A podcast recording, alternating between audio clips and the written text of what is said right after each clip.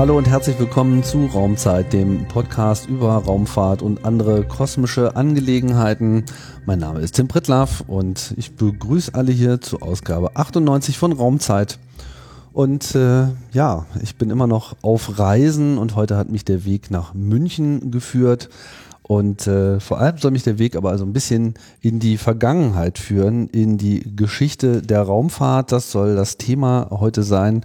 Und äh, ja, da bin ich, glaube ich, am richtigen Ort, nämlich am Deutschen Museum und ich begrüße meinen Gesprächspartner, nämlich Helmut Trischler. Schönen hallo, grüß Sie, hallo. Herr Trischler, Sie sind hier äh, in der Museumsleitung des Deutschen Museums ähm, dabei. Ähm, weiß gar nicht, wie viele Leute sich hier die Arbeit teilen, aber Ihr Bereich ist die Forschung, richtig? Ja, wir sind ja ein sogenanntes Forschungsmuseum, ein integriertes Forschungsmuseum. Das heißt, äh, wir, wir starten eigentlich mit der Forschung und darauf bauen sich alle anderen Funktionen des Museums auf, die Ausstellung, die Sammlung, aber vor allen Dingen auch die Bildungsarbeit. Und ähm, als äh, solches sozusagen verantworte ich dann die Forschung. Das sind vielleicht, äh, dazu gehört auch das Archiv, die Bibliothek des Deutschen Museums, äh, die, die Forschungslaboratorien, gerade im Restaurierungs- und Konservierungswissenschaftlichen Bereich, aber eben auch die Wissenschaftstechnik und die Umweltgeschichte. Das ist so meine Profession. Und ähm, ja, das sind so vielleicht 100 Leute äh, in meinem Bereich. Also wir, wir versuchen da uns schon auch in vielen Kooperationen mit universitärer Forschung, äh, sei es jetzt nun auch in der Wissenschaftskommunikation, sei es in der Bildungsarbeit, aber auch in der ganz konkreten äh, naturwissenschaftlichen Forschung und äh, eben Wissenschaftstechnik, umwelthistorischen Forschung zu tummeln und haben da ähm, einen Schwerpunkt, der vielleicht auch in der Raumfahrt liegt. Mhm. Ich meine, das Deutsche Museum ist ja wirklich eine, ähm, eine extrem große Organisation. Hier wird ja äh, alles Mögliche abgedeckt.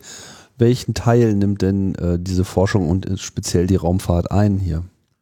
Ja, also wir haben eine große Raumfahrtausstellung, die aktuell nicht äh, zu besichtigen ist, weil wir gerade in einer, was wir nennen, Zukunftsinitiative, also einer grundständigen Sanierung äh, des Deutschen Museums sind als Gebäude zunächst mal Brandschutz und was es da alles so gibt, was neu zu berücksichtigen ist. Und da deswegen ist äh, derzeit die Hälfte des Museums im Grunde geschlossen für eine Sanierung und äh, eine ja auch dann Überarbeitung aller Ausstellungen.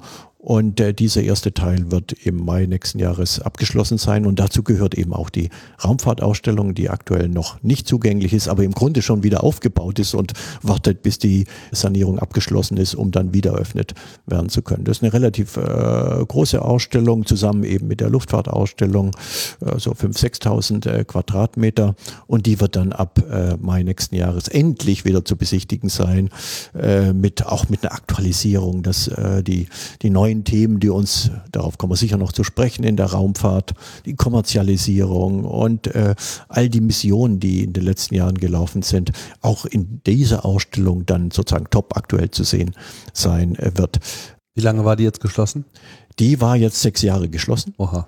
Okay. Sowas dauert ist, ne, das sind äh, 70.000 Quadratmeter Ausstellungsfläche, äh, die da erneuert werden müssen und in, in, einem komplexen Prozess eigentlich eine Operation am offenen Herzen. Wir haben das Museum ja nie geschlossen, die andere Hälfte äh, bleibt offen mit all den Problemen, die daraus resultieren, aber immerhin, das Haus ist groß genug, sodass äh, unsere Besucherinnen und Besucher immer noch was zu sehen haben.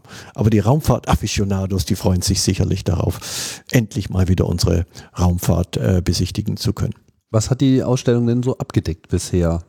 Ja, schon die, ich sag mal, lange Geschichte der, der Raumfahrt, gerade nicht nur der bundesdeutschen, gerade auch der europäischen Raumfahrt äh, von den Anfängen in den 20er Jahren, als sich äh, im Grunde sowas wie eine Raumfahrtbegeisterung gerade auch in Deutschland entwickelte, über die schwierige Geschichte der, der Raumfahrt im Nationalsozialismus, äh, Werner von Braun, Peenemünde, ähm, das sind äh, Themen, die müssen da vorkommen, ja auch mit äh, der V2-Rakete, die da ausgestellt äh, ist und wieder sein wird, äh, V1 und so weiter.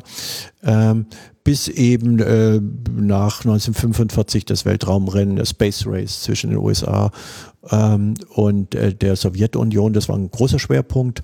Und dann vor allen Dingen eben auch die Satellitenmissionen äh, und die Kommerzialisierung der Raumfahrt, äh, eine große äh, Wetterstation, Eu, Eu mit Wetterstation, so dass wir einfach sehen, dass die Raumfahrt bei uns mitten im Leben angekommen ist und nicht nur irgendwie ein, ich sag mal, technisch äh, esoterischer Bereich geradezu ist, äh, der, der mit den Alltagserfahrungen der Menschen nichts zu tun hat. Das Gegenteil ist ja der Fall. Und äh, also insofern auch den Anwendungsbereich der Raumfahrt, den wir aber jetzt sicherlich verstärken werden. Das war man könnte sagen, die Raumfahrt, äh, so wie sie bestand, ist so in etwa bis 2010 aktuell gewesen äh, und die, die neueren Entwicklungen äh, werden da auch zu sehen sein, aber doch auch sozusagen ein Durchgang durch die Geschichte nicht nur der deutschen Raumfahrt. Das Deutsche Museum versteht sich gerade nicht als ein nationales Museum, das nur deutsche Technik und Wissenschaft zeigt. Im Gegenteil, sagen aus einer globalen, aus einer planetaren Perspektive. Gerade in der Raumfahrt ist das ja wichtig. Also insofern, wie gesagt, das sowjetische amerikanische Space Race äh, kommt da genauso vor wie die europäischen Kooperationen äh, in der Raumfahrt, die ESA und äh, Galileo und äh, weiter zurückreichende Kooperation mit, mit schon auch äh, sozusagen wirklich wichtigen Exponaten, die da zu sehen sind, die so Ikonen auch äh, der deutschen und europäischen Raumfahrt gewesen sind. Mhm. Wird sich denn mit dem Umbau auch die Herangehensweise der Ausstellung selbst ändern? Also inwiefern passt sich denn das Museum jetzt an die neuen Bedingungen an? Ich meine, sozusagen der Kampf um die äh, Aufmerksamkeit und das Wissen, der ist ja äh, voll entbrannt oder steht vielleicht nicht unbedingt in Konkurrenz zueinander, aber auf jeden Fall hat natürlich das Internet hier auch eine ganze Menge verändert, was ähm, so die Quellen für Informationen betreffen. Wie antwortet ein Museum auf, auf diese Trends? Ja, da antwortet das Deutsche Museum, glaube ich, ganz offensiv, wie viele andere Museen eben auch. Ähm, Stichwort Digitalisierung, ja, dass wir ähm, so etwas aufbauen äh, wie einen digitalen Zwilling des Museums. Wir nennen das Deutsches Museum Digital. Da haben wir sehr früh begonnen und auch sehr kraftvoll äh, begonnen, relativ viel äh, auch Ressourcen investiert. Das gehört zu meinem Bereich, Deutsches Museum Digital, so dass wir ähm, so viel wie möglich digitalisieren in allen Bereichen, archivisches Material, Bibliotheksmaterial, aber insbesondere eben auch dreidimensionale Objekte und die aufeinander bezogen. Nehmen wir mal irgendwie einen Nachlass eines äh, Raumfahrtpioniers, da haben wir dann eben Objekte. Wir haben seine Laborbücher oder seine äh, sagen wir, Skizzenbücher und wir haben vielleicht auch seine Bibliothek. Ja, und das gilt in unserer Luft- und Raumfahrtdokumentation ganz besonders. Also insofern äh, dieser digitale Zwilling, den bauen wir auf. Ähm, und äh, wir haben natürlich äh, gerade jetzt in der Pandemie auch nochmal stärker auf äh, digitale Ausstellungen gesetzt, auf digitale Führung, ähm, um eben ja nicht nur dem Präsenzbesucher und Besucherin etwas zu bieten, sondern im Grunde auch äh, eine Global Audience zu bedienen, um es mal so zu formulieren. Mhm. Das, das ist, äh, in, wie gesagt, äh, ein Trend in der Museumsszene. Man könnte sagen, die Pandemie hat das äh, beschleunigt. Äh, das war schon lange auf dem Wege oder war einige Jahre schon auf dem Wege. Die Pandemie hat es beschleunigt äh, und insbesondere und eben auch im Deutschen Museum. Äh, das ist eine Reaktion. Äh, die andere, äh, würde ich sagen, die auch im Zusammenhang mit der Pandemie irgendwie noch mehr Sinn macht als je zuvor, ist Partizipation. Ich glaube, wir alle wissen, dass wir in einer Wissensgesellschaft leben und dass wir stärker denn je unsere Besucherinnen und Besucher ja, ermächtigen äh, wollen, eine Plattform bieten, einen offenen Raum bieten der Partizipation, äh, sich zu beteiligen am wissenschaftlich-technischen Dialog, äh, nicht äh, diese Einbahnstraße der Kommunikation weiter fortzuschreiben, die lange äh, Public Understanding of Science auch noch, äh, um dieses Schlagwort zu gebrauchen, in der, in der Landschaft vorherrschte, dass da die sozusagen autoritär, autoritative Stimme der Wissenschaft zur Öffentlichkeit spricht. äh, das sind ja Formate, die, die, die gängig sind, die uns äh, auch sozusagen schon, schon lange beschäftigen, sondern ja, Wissenschaft im Dialog äh, war, war ja auch eine große Initiative in Deutschland. Und das aber sozusagen von, von der anderen Seite her noch stärker zu denken, Partizipation wirklich ernst zu nehmen und der Öffentlichkeit äh, eine Stimme zu geben, wenn es darum geht, äh, Wissenschaft und Technik auch mitzugestalten, diese Partizipation. Und eins der neuesten, ich sage mal, Kinder, die wir da auch gezeugt haben und, und gerade aufbauen, ist, ähm, wir nennen das Munich äh, Center of Science Communication, Munich Science Communication Center on Planetary Health, also die planetare Gesundheit. Das ist das, was wir ja auch in der Pandemie erleben, die, die unauflösliche Verknüpfung von Umweltgesundheit, Klimawandel etc.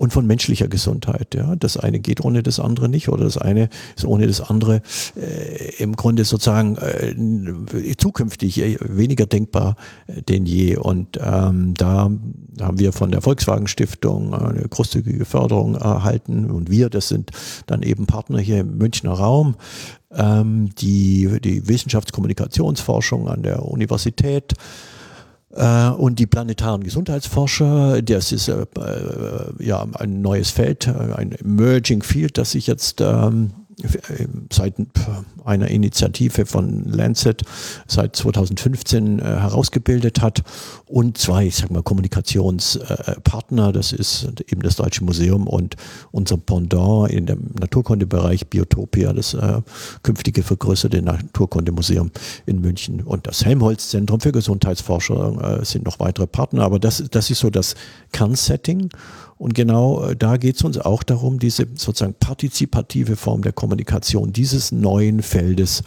zu bespielen. Also das sind so Themen, die uns da beschäftigen ähm, und, und, und wo wir, glaube ich, schon auch in der internationalen Szene äh, Akzente setzen. In Raumzeit Nummer 86 habe ich hier mit äh, Ansgar Greshake gesprochen, der im Naturkundemuseum in Berlin verantwortlich ist für die Meteoritensammlung. Und äh, abgesehen davon, dass er sehr viel Interessantes über Meteoriten äh, erzählen äh, konnte, war auch äh, schnell klar, dass diese Meteoritensammlung und die Arbeit des Museums ja auch Teil des wissenschaftlichen Prozesses ist, dass insbesondere die Sammlung und dann eben auch der digitale Zugang äh, dazu ja auch verflochten ist mit der wissenschaftlichen Forschung. Ich vermute mal, ähnliches findet hier auch statt. Genau, das nennen wir eben das integrierte Forschungsmuseum. Das Naturkundemuseum in Berlin, das Deutsche Museum sind zwei unserer sogenannten acht Forschungsmuseen in Deutschland, also Mitglied der Leibniz-Gemeinschaft, äh, dann sozusagen von Bund und den Ländern gemeinsam äh, gefördert. Und wir sind ein eng verflochtener Club, äh, der gerade auch ein äh, größeres Programm aufgesetzt hat. Wir nennen es Aktionsplan Forschungsmuseum, wo wir viele gemeinsame äh, Aktivitäten fahren, ob wir das jetzt mit Medienpartnern machen, wie der FAZ, wo wir jetzt gerade einen gemeinsamen äh, Wettbewerb haben, oder ähm, der Global Summit of Research Museums. Da war der erste vor drei Jahren in Berlin am Naturkundemuseum.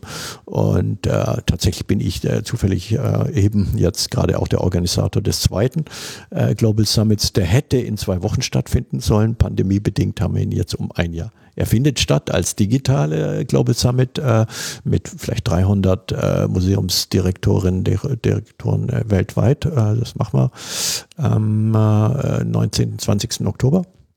Und äh, als, als physische Veranstaltung machen wir es dann äh, im, Oktober nächsten Jahres.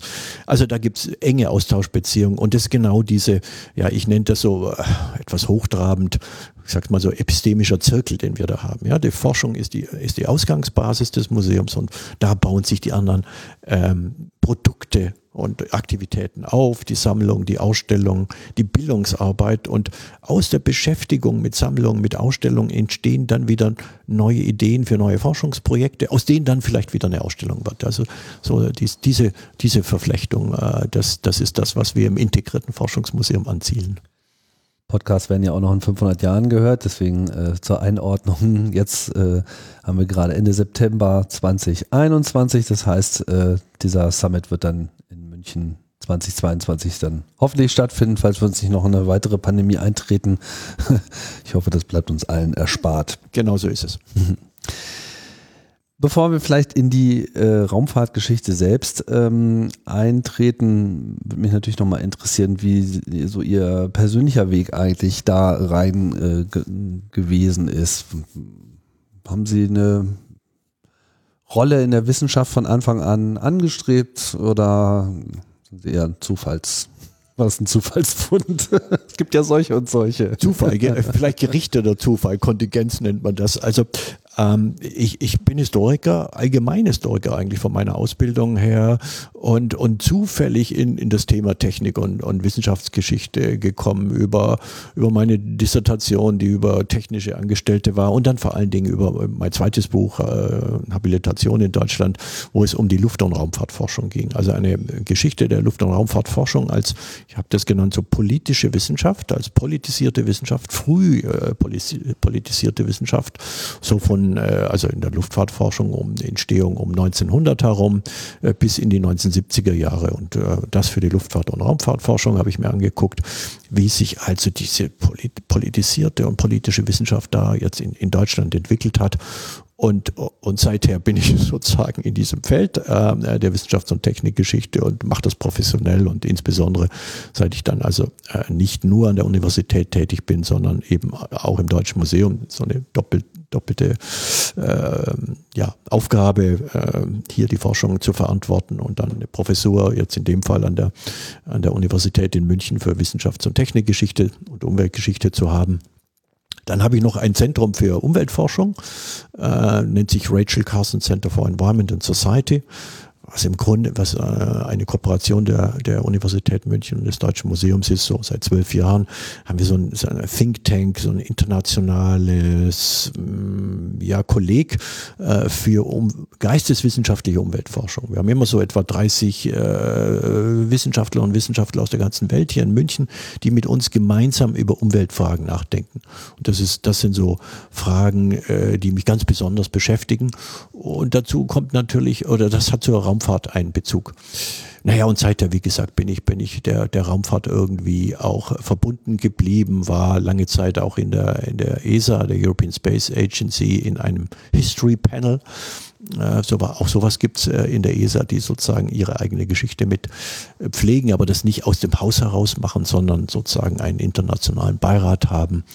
Und da habe ich viele Interviews auch geführt mit Raumfahrtpionieren für die ESA. Und so äh, bin ich der Raumfahrt verbunden. Mhm. Also auf der einen Seite ein Quereinsteiger, aber mittlerweile kann man das, glaube ich, nicht mehr behaupten. Irgendwann sitzt man ja dann äh, voll drin. Mir geht es nicht sehr viel anders hier in diesem äh, Podcast. Genau so.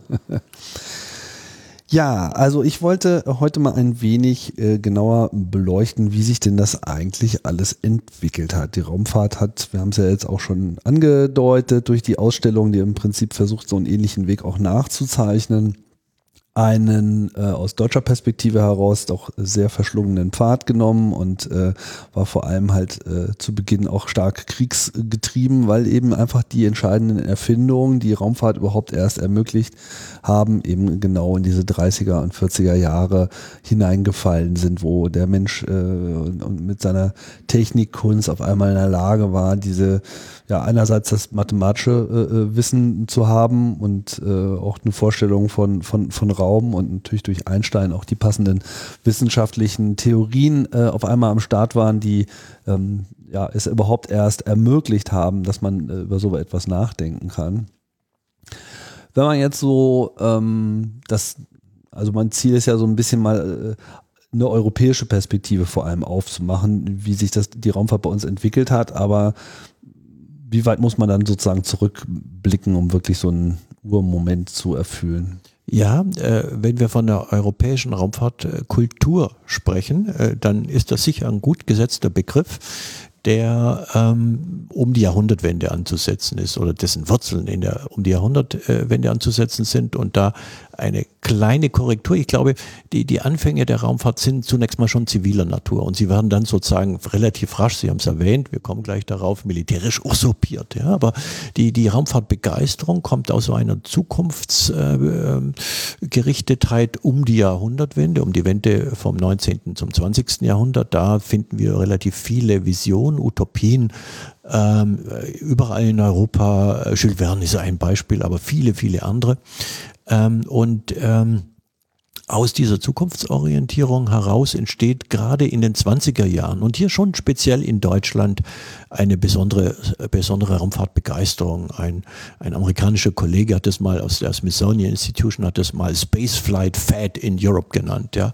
Also sozusagen diese, diese Begeisterung äh, in den 20er Jahren und wir alle kennen den Film Frau im Mond äh, mhm. äh, und äh, von Fritz Lang äh, und, und viele andere Formate, die gerade in der Weimarer Republik äh, in Deutschland äh, ubiquitär waren. Das äh, beginnende Kino ähm, bespielten und äh, die Tageszeitung bespielten. Ein großes Interesse der Öffentlichkeit für die Zukunft und insbesondere die, für die Raumfahrtzukunft, die sich da entwickelt hat.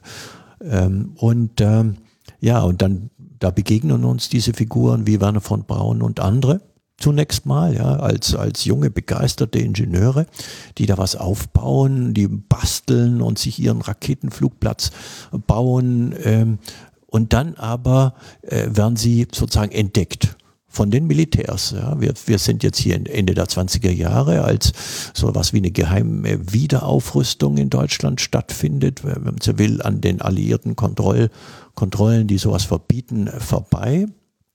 Und äh, das Heereswaffenamt äh, entdeckt das und bemächtigt sich also dieser jungen Raumfahrtbastler und spannt die in ihre Dienste ein. Und die spannt sie natürlich insbesondere dann ihre äh, Dienste ein nach 1933, als das nicht mehr nur im Geheimen stattfindet, sondern dann sozusagen offengelegt wird.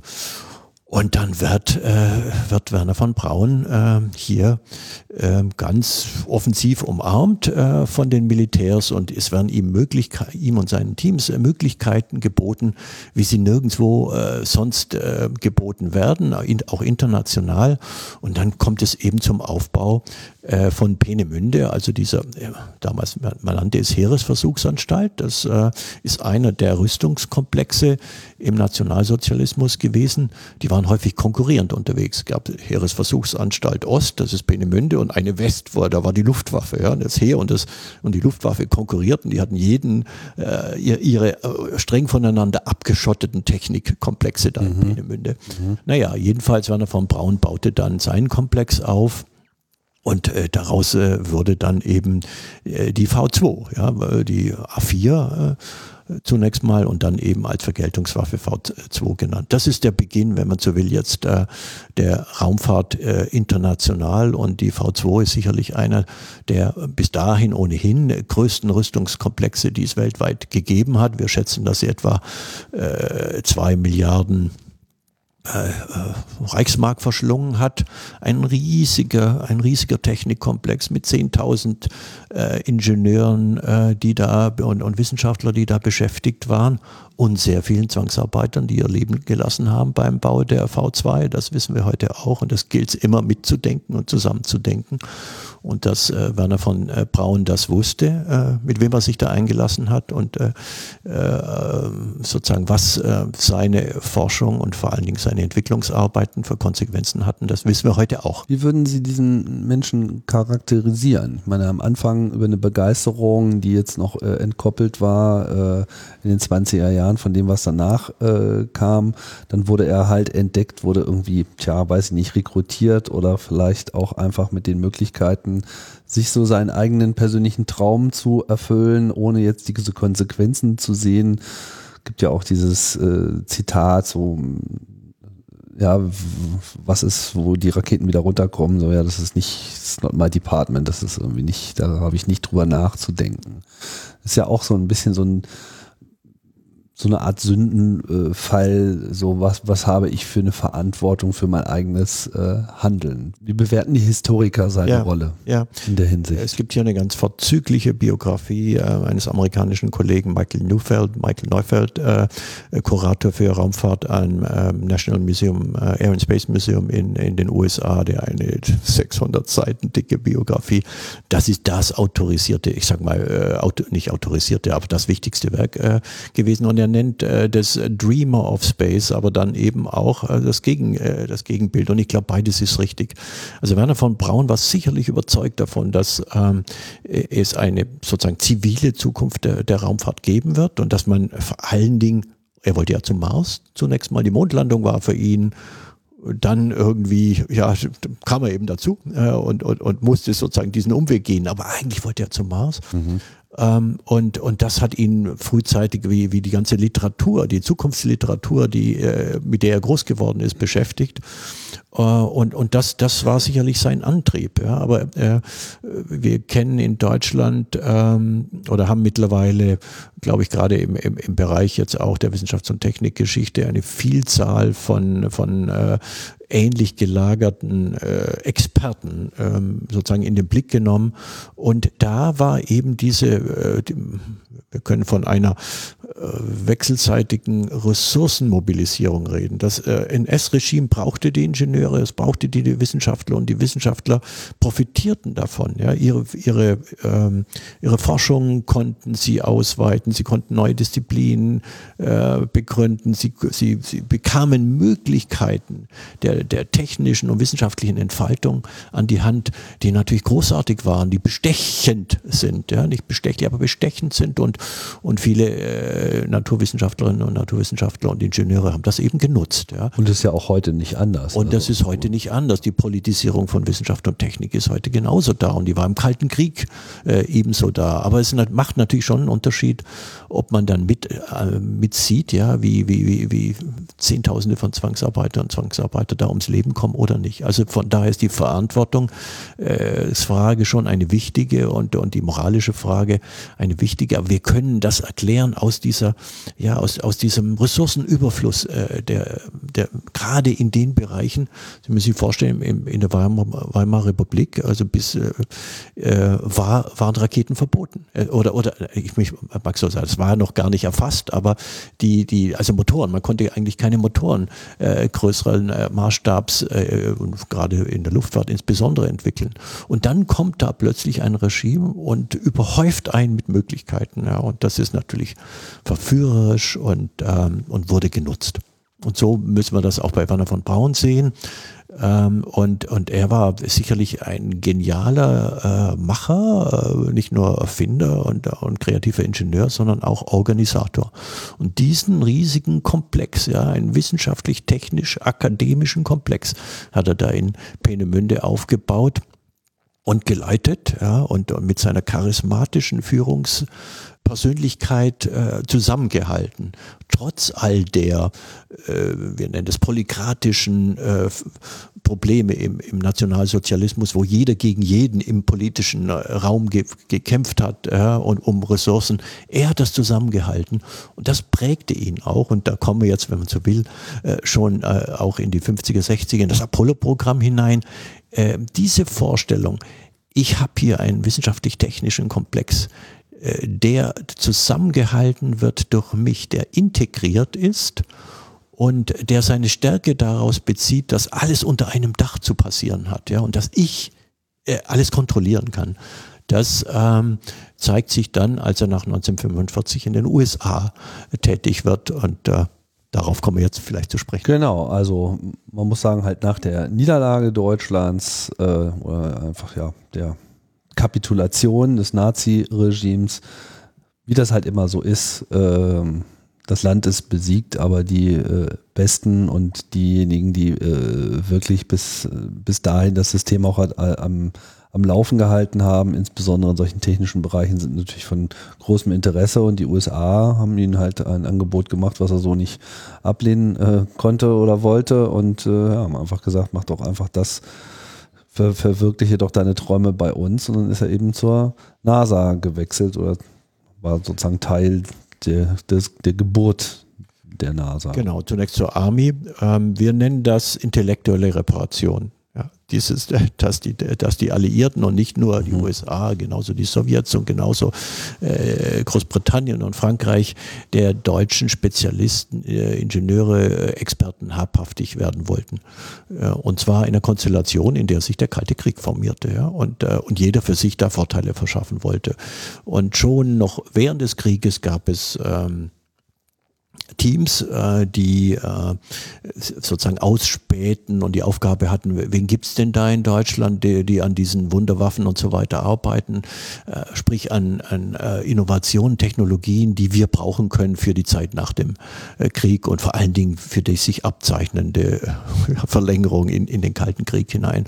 Und das waren, das waren Spezialistenteams, Wissenschaftlerteams, die sozusagen vorrückend mit der Front nach Deutschland kamen und dann äh, die Experten befragten. Werner von Braun äh, genauso befragten wie, wie diejenigen, äh die in der Kernwaffenforschung tätig waren, die in der Mikroelekt äh, in der Elektronik äh, äh, sich äh, neue Waffensysteme überlegt hatten in Deutschland etc. Und sie wurden sowohl jetzt äh, der Teams habhaftig als auch der Materialien, der Baupläne etc., die da herrschten, äh, die da vorhanden waren. Und, und so äh, wurde auch Werner von Braun befragt und da merkt man, ja, okay, das ist, äh, den brauchen wir äh, für den Bau von äh, Raketen äh, und insbesondere dann im Zusammenhang ähm, mit der Atombombe für nukleare Trägerwaffen.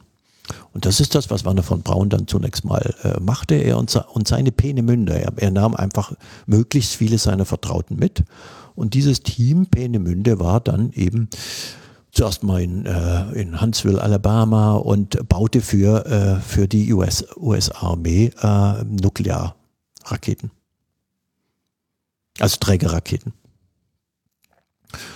Und äh, erst später kam, äh, als dann sozusagen das Apollo-Programm ins Laufen kam, nach dem Sputnik-Schock, Schock, äh, und, und, und, parallel dazu bediente er schon, äh, er, er war einfach auch eine öffentliche Person, ähm, die es verstand, mit den Medien zu spielen und, und sozusagen seine Vision der Mars-Landung dann weiter zu äh, stricken, sozusagen in den USA. Und er wurde sozusagen zu einem öffentlichen Wissenschaftler, öffentlichen Ingenieur, der äh, medial sehr präsent war und, äh, und da sich sozusagen dann platzierte und als es dann für ähm, äh, ja, zu, zu dem großen durch Kennedy lancierten äh, sozusagen Programm, äh, äh, Apollo-Programm kam, wenn man so will, da war er schon in Stellung, konnte, konnte sich äh, empfehlen dafür, dass er derjenige ist, der ein solches großes Programm stemmen kann. Wie war denn da die Perspektive der Amerikaner auf seine Person? Ich meine, er war ja dann sozusagen, ähm, jahrelang wurde ihnen halt immer erzählt, ja, die Deutschen, das sind so die ganz äh, bösen Menschen. ja. Und dann holen wir uns so einfach mal die und dann sind das unsere Popstars. Ja, äh, tatsächlich äh, haben die äh, amerikanischen Medien das ähm, äh, relativ ein deutlich getrennt. Da, da war nicht mehr viel von NS-Vergangenheit, sondern da war, er war mittlerweile Amerikaner geworden, hatte die äh, US-amerikanische Staatsbürgerschaft, wie so viele andere. Äh, die USA sind ja doch ein Melting Pot und dann äh, war er eben amerikanischer Staatsbürger und das, die NS-Vergangenheit war da weit weg oder wurde eigentlich kaum bedient, sondern eigentlich seine Vision, äh, seine Zukunftsvision, die so äh, plakativ waren und in diesen äh, amerikanischen Technikmagazinen, Collier Magazine, etc. blumig und farbig in der, im wahrsten Sinne des Wortes ausgemalt worden sind. Und er war ein genialer Wissenschaftskommunikator und ähm, Disney, er bediente sich Disney und, und vieler anderer Medien und wurde so, so ein früher Popstar, kann man sagen, jetzt der, der Wissenschaft. Und, und darauf sprangen die Medien an. Ja, weil er einfach auch zum amerikanischen Selbstverständnis und dem amerikanischen Traum einfach äh, passte, so the sky is the limit und in dem Fall noch nicht mal mehr der Himmel. Genau. Wie wurde das jetzt aus, was, was wurde sozusagen in dieser Zeit aus Europa? Weil das war ja im Prinzip dann auch äh, dieser Abzug dieser äh, intellektuellen äh, Ressourcen und natürlich auch anderer äh, Ressourcen so im, in der Nachkriegszeit, da war natürlich Europa vor allem erstmal damit beschäftigt, überhaupt erstmal wieder auf die Beine zu kommen. Das sollte ja nochmal so 10, 15 Jahre dauern, bis der europäische Motor auch wirtschaftlich insgesamt wieder ähm, zum Laufen kam. Welches Dasein hat dann die Raumfahrt dort überhaupt noch gefristet? Was war denn noch übrig? Ja, Sie sprechen ein Feld an, das mich selber auch in meinen Arbeiten sehr beschäftigt. Das ist so die Herausbildung, ich sag mal, des integrierten wissenschaftlichen Europas, wissenschaftlich-technischen Europas. Ich bin ja der Meinung, dass Europa ähm, zwar auch eine politische Konstruktion ist, auch eine wirtschaftliche Konstruktion ist, aber vor allen Dingen auch zusammengehalten wurde und wird durch äh, wissenschaftlich-technische Kooperation, Integration. Ich spreche hier von der verdeckten äh, Hidden Integration, die verdeckte Integration Europas, die aus dieser Zirkulation und Kooperation von Wissenschaft und Technik heraus entstanden ist. Und äh, einer der Motoren ist da die Raumfahrt.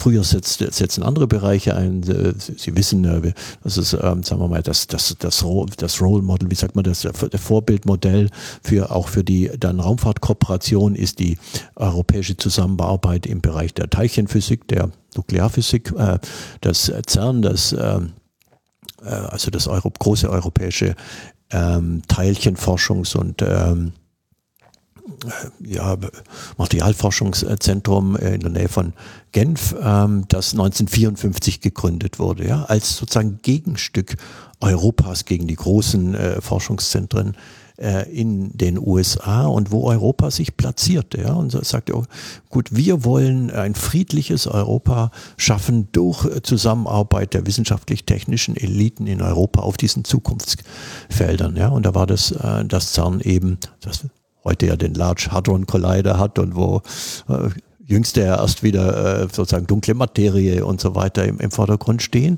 Also nach wie vor einer der, der, der großen äh, Motoren der europäischen äh, Zusammenarbeit. Das hatten auch die Begründer der äh, Idee der europäischen Raumfahrt im Auge. Die kamen nämlich aus diesem Bereich heraus, äh, George Massey und äh, Pierre Auger und wie sie hießen. Ähm, und die dachten sich, sowas brauchen wir für die Raumfahrt auch.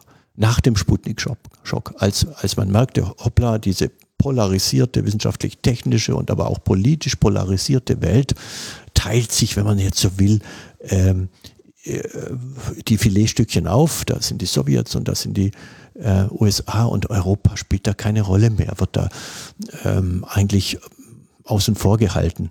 Und ähm, das, das soll geändert werden. Und da gab es eben erste Initiativen um 1960 herum, sozusagen im, Nachgang des Sputnik-Schocks. Äh, also Sputnik war 57. Äh, ne? Sputnik, genau. Sputnik war Ende 57 äh, und dann formierten sich solche Ideen. Ja? Also wenn die Amerikaner jetzt so äh, mit, mit Apollo ähm, reagieren, wenn die Sowjets äh, einen solchen mächtigen Komplex aufbauen, wo ist da Europa? Äh, die technologische Lücke, die da entdeckt wird äh, zwischen, äh, zwischen diesen beiden Großmächten, aber insbesondere auch den USA und Europa. Wie kann sich Europa da platzieren? Und in diese Aufbruchstimmung Europas Anfang der 60er Jahre hinein äh, eben kommen auch die ersten Bemühungen, Europa im Bereich der Raumfahrt wieder auf die Landkarte zu bringen. Und, und dann äh, sind äh, einige dieser ja, frühen Vordenker äh, sozusagen an die Politik herangetreten, Großbritannien, Frankreich und eben auch Deutschland, äh, die ja zu Beginn der 60er Jahre, die Bundesrepublik dann doch auch schon wieder ein mächtiger äh, Akteur ist, ähm, um die, die Ressourcen zu bündeln und zu sagen, alleine schaffen wir das jeweils nicht wie kommen wir denn da zusammen? Wie können wir ein europäisches Gegenprodukt, wenn man so will, jetzt zu, äh, zu Apollo oder zu den äh, amerikanischen und sowjetischen Trägerraketen aufbauen und auch, und auch zur Weltraumforschung aufbauen? Und dann kommt es eben zu äh, 1962 zur Gründung der European Launch and Development Organization, also der ELDO, zum Aufbau von Trägerraketen und dem äh, ja, Gegenstück oder äh, dem Komplement, der komplementären Organisation, Organisation European Space Research Organization, wo sich die Weltraumwissenschaftler äh, äh zusammenfinden. Und diese beiden Organisationen arbeiten dann sozusagen separat oder parallel ähm, haben natürlich was miteinander zu tun, weil die Satelliten, die sich die Weltraumwissenschaftler ausdenken, die sollen dann eben mit den Trägerraketen geflogen werden, die die European Launch and Development Organization baut. Und äh, vielleicht das jetzt mal sozusagen als äh, Zwischenfazit. Diese Phase 1962, 63, 64 wird dann zu einer schwierigen Geburt äh, europäischer Raumfahrtkooperation, was einfach auch nochmal hindeutet auf die Probleme, die äh, Europa zu diesem Zeitpunkt eben hatte. Und ich glaube, die Lernprozesse was bedeutet Kooperation? Äh, wie kann man äh, transnationale Zusammenarbeit in einem so komplexen Feld wie Raumfahrt aufsetzen? Die Lernprozesse, die hier gegangen werden mussten, die waren schmerzlich. Die waren schmerzlich für die Ingenieure und Naturwissenschaftler, die waren aber auch schmerzlich für den europäischen Steuerzahler, der sehr viel Geld hier sozusagen äh, hinblättern musste, um diese Lernprozesse erfolgreich zu gestalten. Das heißt, man hat quasi erstmal, ähm, also mein, meine, ich habe ich hab die 15 Jahre jetzt mal so salopp dahergesagt, das war so ein bisschen meine Erwartung und tatsächlich passt es ja dann auch ganz gut. So Anfang der 60er Jahre, das Apollo-Programm, glaube ich, 61 äh, los, dann nachdem sich die USA quasi wieder berappelt hat nach eben diesem Schock, also der letzten Endes nur von dem Piepen eines einzigen Satelliten ausgelöst wurde die Rolle der Russen ist natürlich jetzt hier auch nochmal äh, sehr, sehr relevant, die ja einen eigenständigen Weg geschafft haben, die aus ihrer eigenen äh, Wissenschaft und, und Technikentwicklung heraus geschafft haben, sich dort Jein. zu platzieren, oder? Ja, die hatten ja auch die deutschen Ingenieure äh, sich sozusagen geholt. Achso, die andere Hälfte sozusagen. Und die andere Hälfte, die dann noch geblieben sind, ist in, ein, in einer Nacht, im wahrsten Sinne des Wortes Nacht- und Nebelaktion, äh, Operation Osavia, Operation Osaviakim hieß die, ähm, wann war das? August 1946 sind all die, die also in der, in der Ostzone, in der äh, Besatzungszone, sowjetischen Besatzungszone verblieben sind, äh, die Experten, äh, und das waren viele, äh, die, die äh, sind zuerst in sogenannten äh, Konstruktionsbüros äh, versammelt worden, der, der Sowjets, und äh, dann sind die im wahrsten Sinne des Wortes besoffen gemacht worden. Äh, da gab es eine große Feier und äh, die Pläne lagen sozusagen äh, auf dem Tisch und dann sind die abge, äh, abgezogen worden. Äh, Aber Peenemünde lag doch auch im Osten. Also. Peenemünde lag im Osten, aber äh, Werner von Braun und andere haben sich vorher, wie viele andere, in den Westen geflüchtet, ah. in die amerikanische Besatzungszone, ja, weil okay. sie wussten, okay, wir wollen jetzt nicht in die Hände der Sowjets geraten, aber viele andere Spezialisten blieben eben im Osten. Und diese wurden also 2000, äh, 1946 ähm, äh, nach Russland äh, in die Sowjetunion ans Schwarze Meer äh, ähm, verschifft ähm, und äh, hatten da einige Jahre zu arbeiten. Und äh, das waren auch eben Triebwerksspezialisten, das waren Raketenspezialisten. Insofern gab es auch da einen Technologietransfer sozusagen von äh, NS-Technik in sowjetische Technik. Äh, die Sowjets haben das dann bald selbst übernommen. Äh, aber äh, also, also insofern. Äh, aber so eine Infusion gab es schon. Eine Infusion, ja. das ist ein sehr schöner Begriff hier mhm. an der mhm. Stelle, äh, den gab es auch. Mhm. Diese Wissenschaftskooperation über das CERN und so. Ich meine, das ist ja, wenn man heute so auf Europa blickt, dann ist es immer einfach zu sagen, so, ah ja, Europa wird sich nicht einig und irgendwie, wir kriegen diese vielen Sprachen und Kulturen, kriegen wir irgendwie dann doch immer nicht überwunden. Und auch in der Pandemie haben wir gesehen, wie sich, wie sich die Problematik schnell so nationalisiert hat, weil es einfach keine gemeinsame Sprache in dem Sinne gibt. Es gibt keine gemeinsamen europäischen politischen Themen, die in Europa, es läuft immer in jedem Land nach einem anderen Zyklus, mit einer anderen Gewichtung, mit einem anderen Hintergrund, mit einer anderen Geschichte, mit einer anderen Bedeutung. Und es ist äh, manchmal erscheint es einem schwierig, äh, sich Europa als ein Ganzes äh, wirklich zu denken. Auf der anderen Seite ist ja eben diese Integration Europas an so vielen Stellen auch schon wiederum so perfekt, dass sie manchmal erst gesehen wird, wenn sie wegfällt, wie wir das jetzt zum Beispiel beim Brexit äh, sehen, jetzt wo gerade äh, Großbritannien so ein bisschen in seine Einzelteile äh, zerfällt, weil ihnen einfach ja etwas verloren gegangen ist, was sie vielleicht so als Gesellschaft gar nicht mehr gesehen haben. Und die Wissenschaft scheint ja hier äh, neben der Wirtschaft eine, eine, wichtige Rolle zu spielen. Natürlich ist auch Wissenschaft und Wirtschaft eng miteinander äh, verbunden. CERN haben wir als Beispiel schon genannt. Diese Bewegung hin Wissenschaft für Raumfahrt zu machen, die dann letztlich zu Eldo und Esro geführt hat.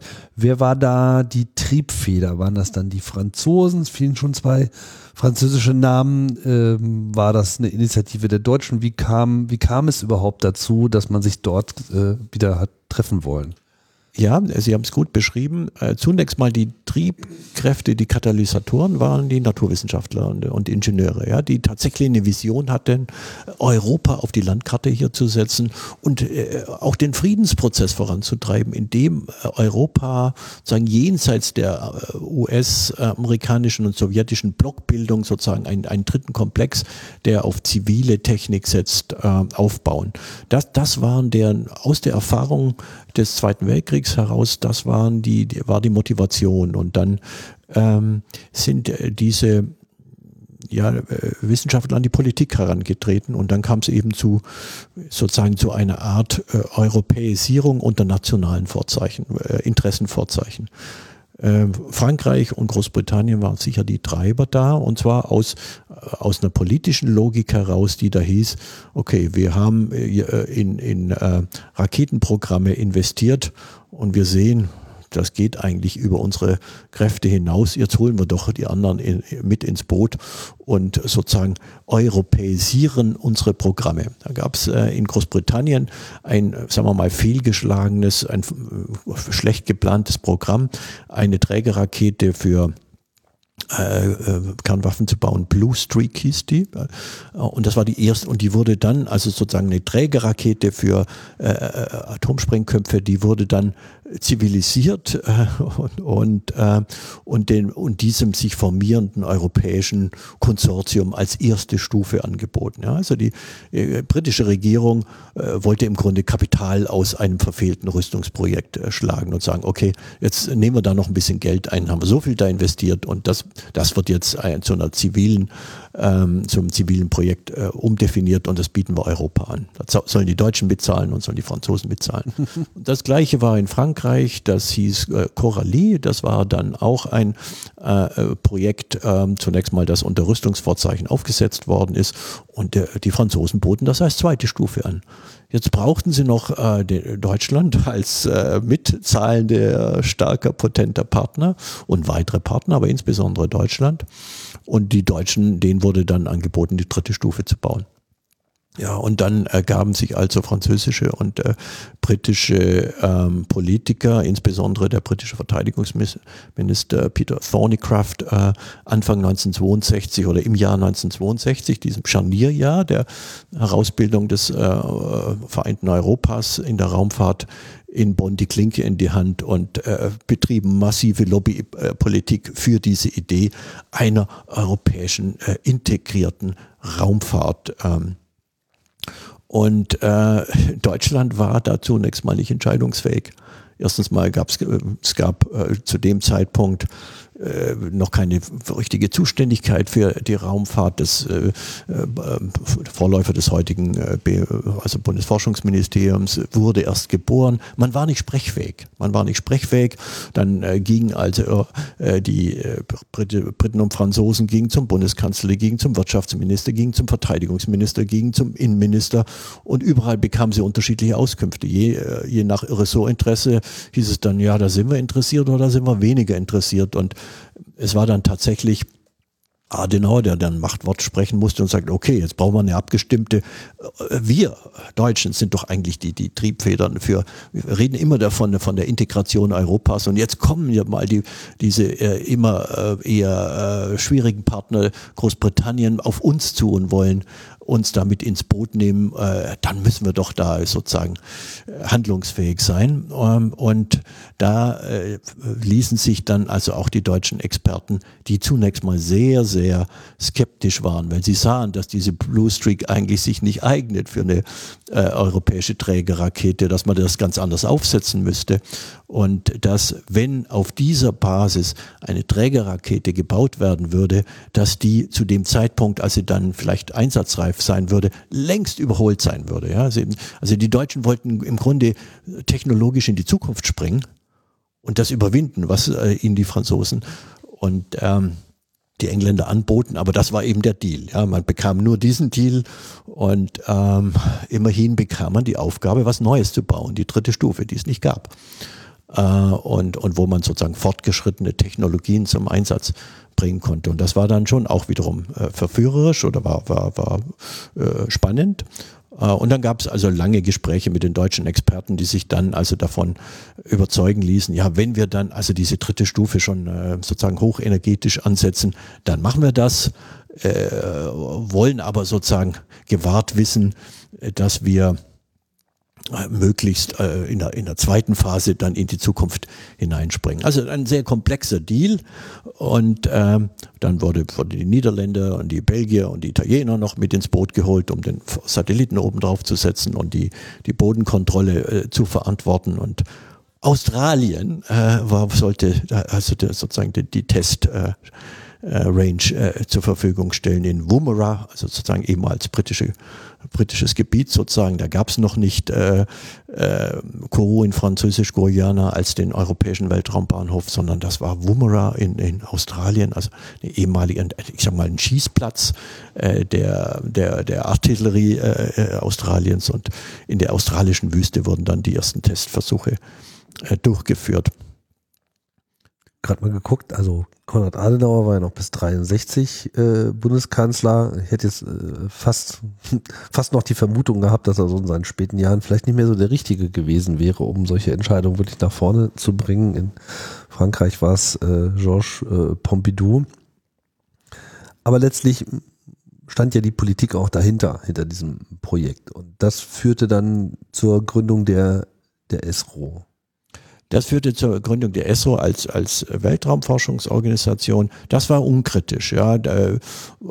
Also kritisch war ELDO, ja, also die European Launcher, die Trägerraketenorganisation, weil das sehr viel stärker polit nationale politische Interessen im Vordergrund stand. Weil wer baut das Wirtschaft? Wer baut das Wirtschaft? Und vor allen Dingen ähm, das sogenannte Fair Return oder Juste-Retour-Prinzip äh, da Einzug hielt. Also sagen, wir zahlen in die europäische Raumfahrt ein.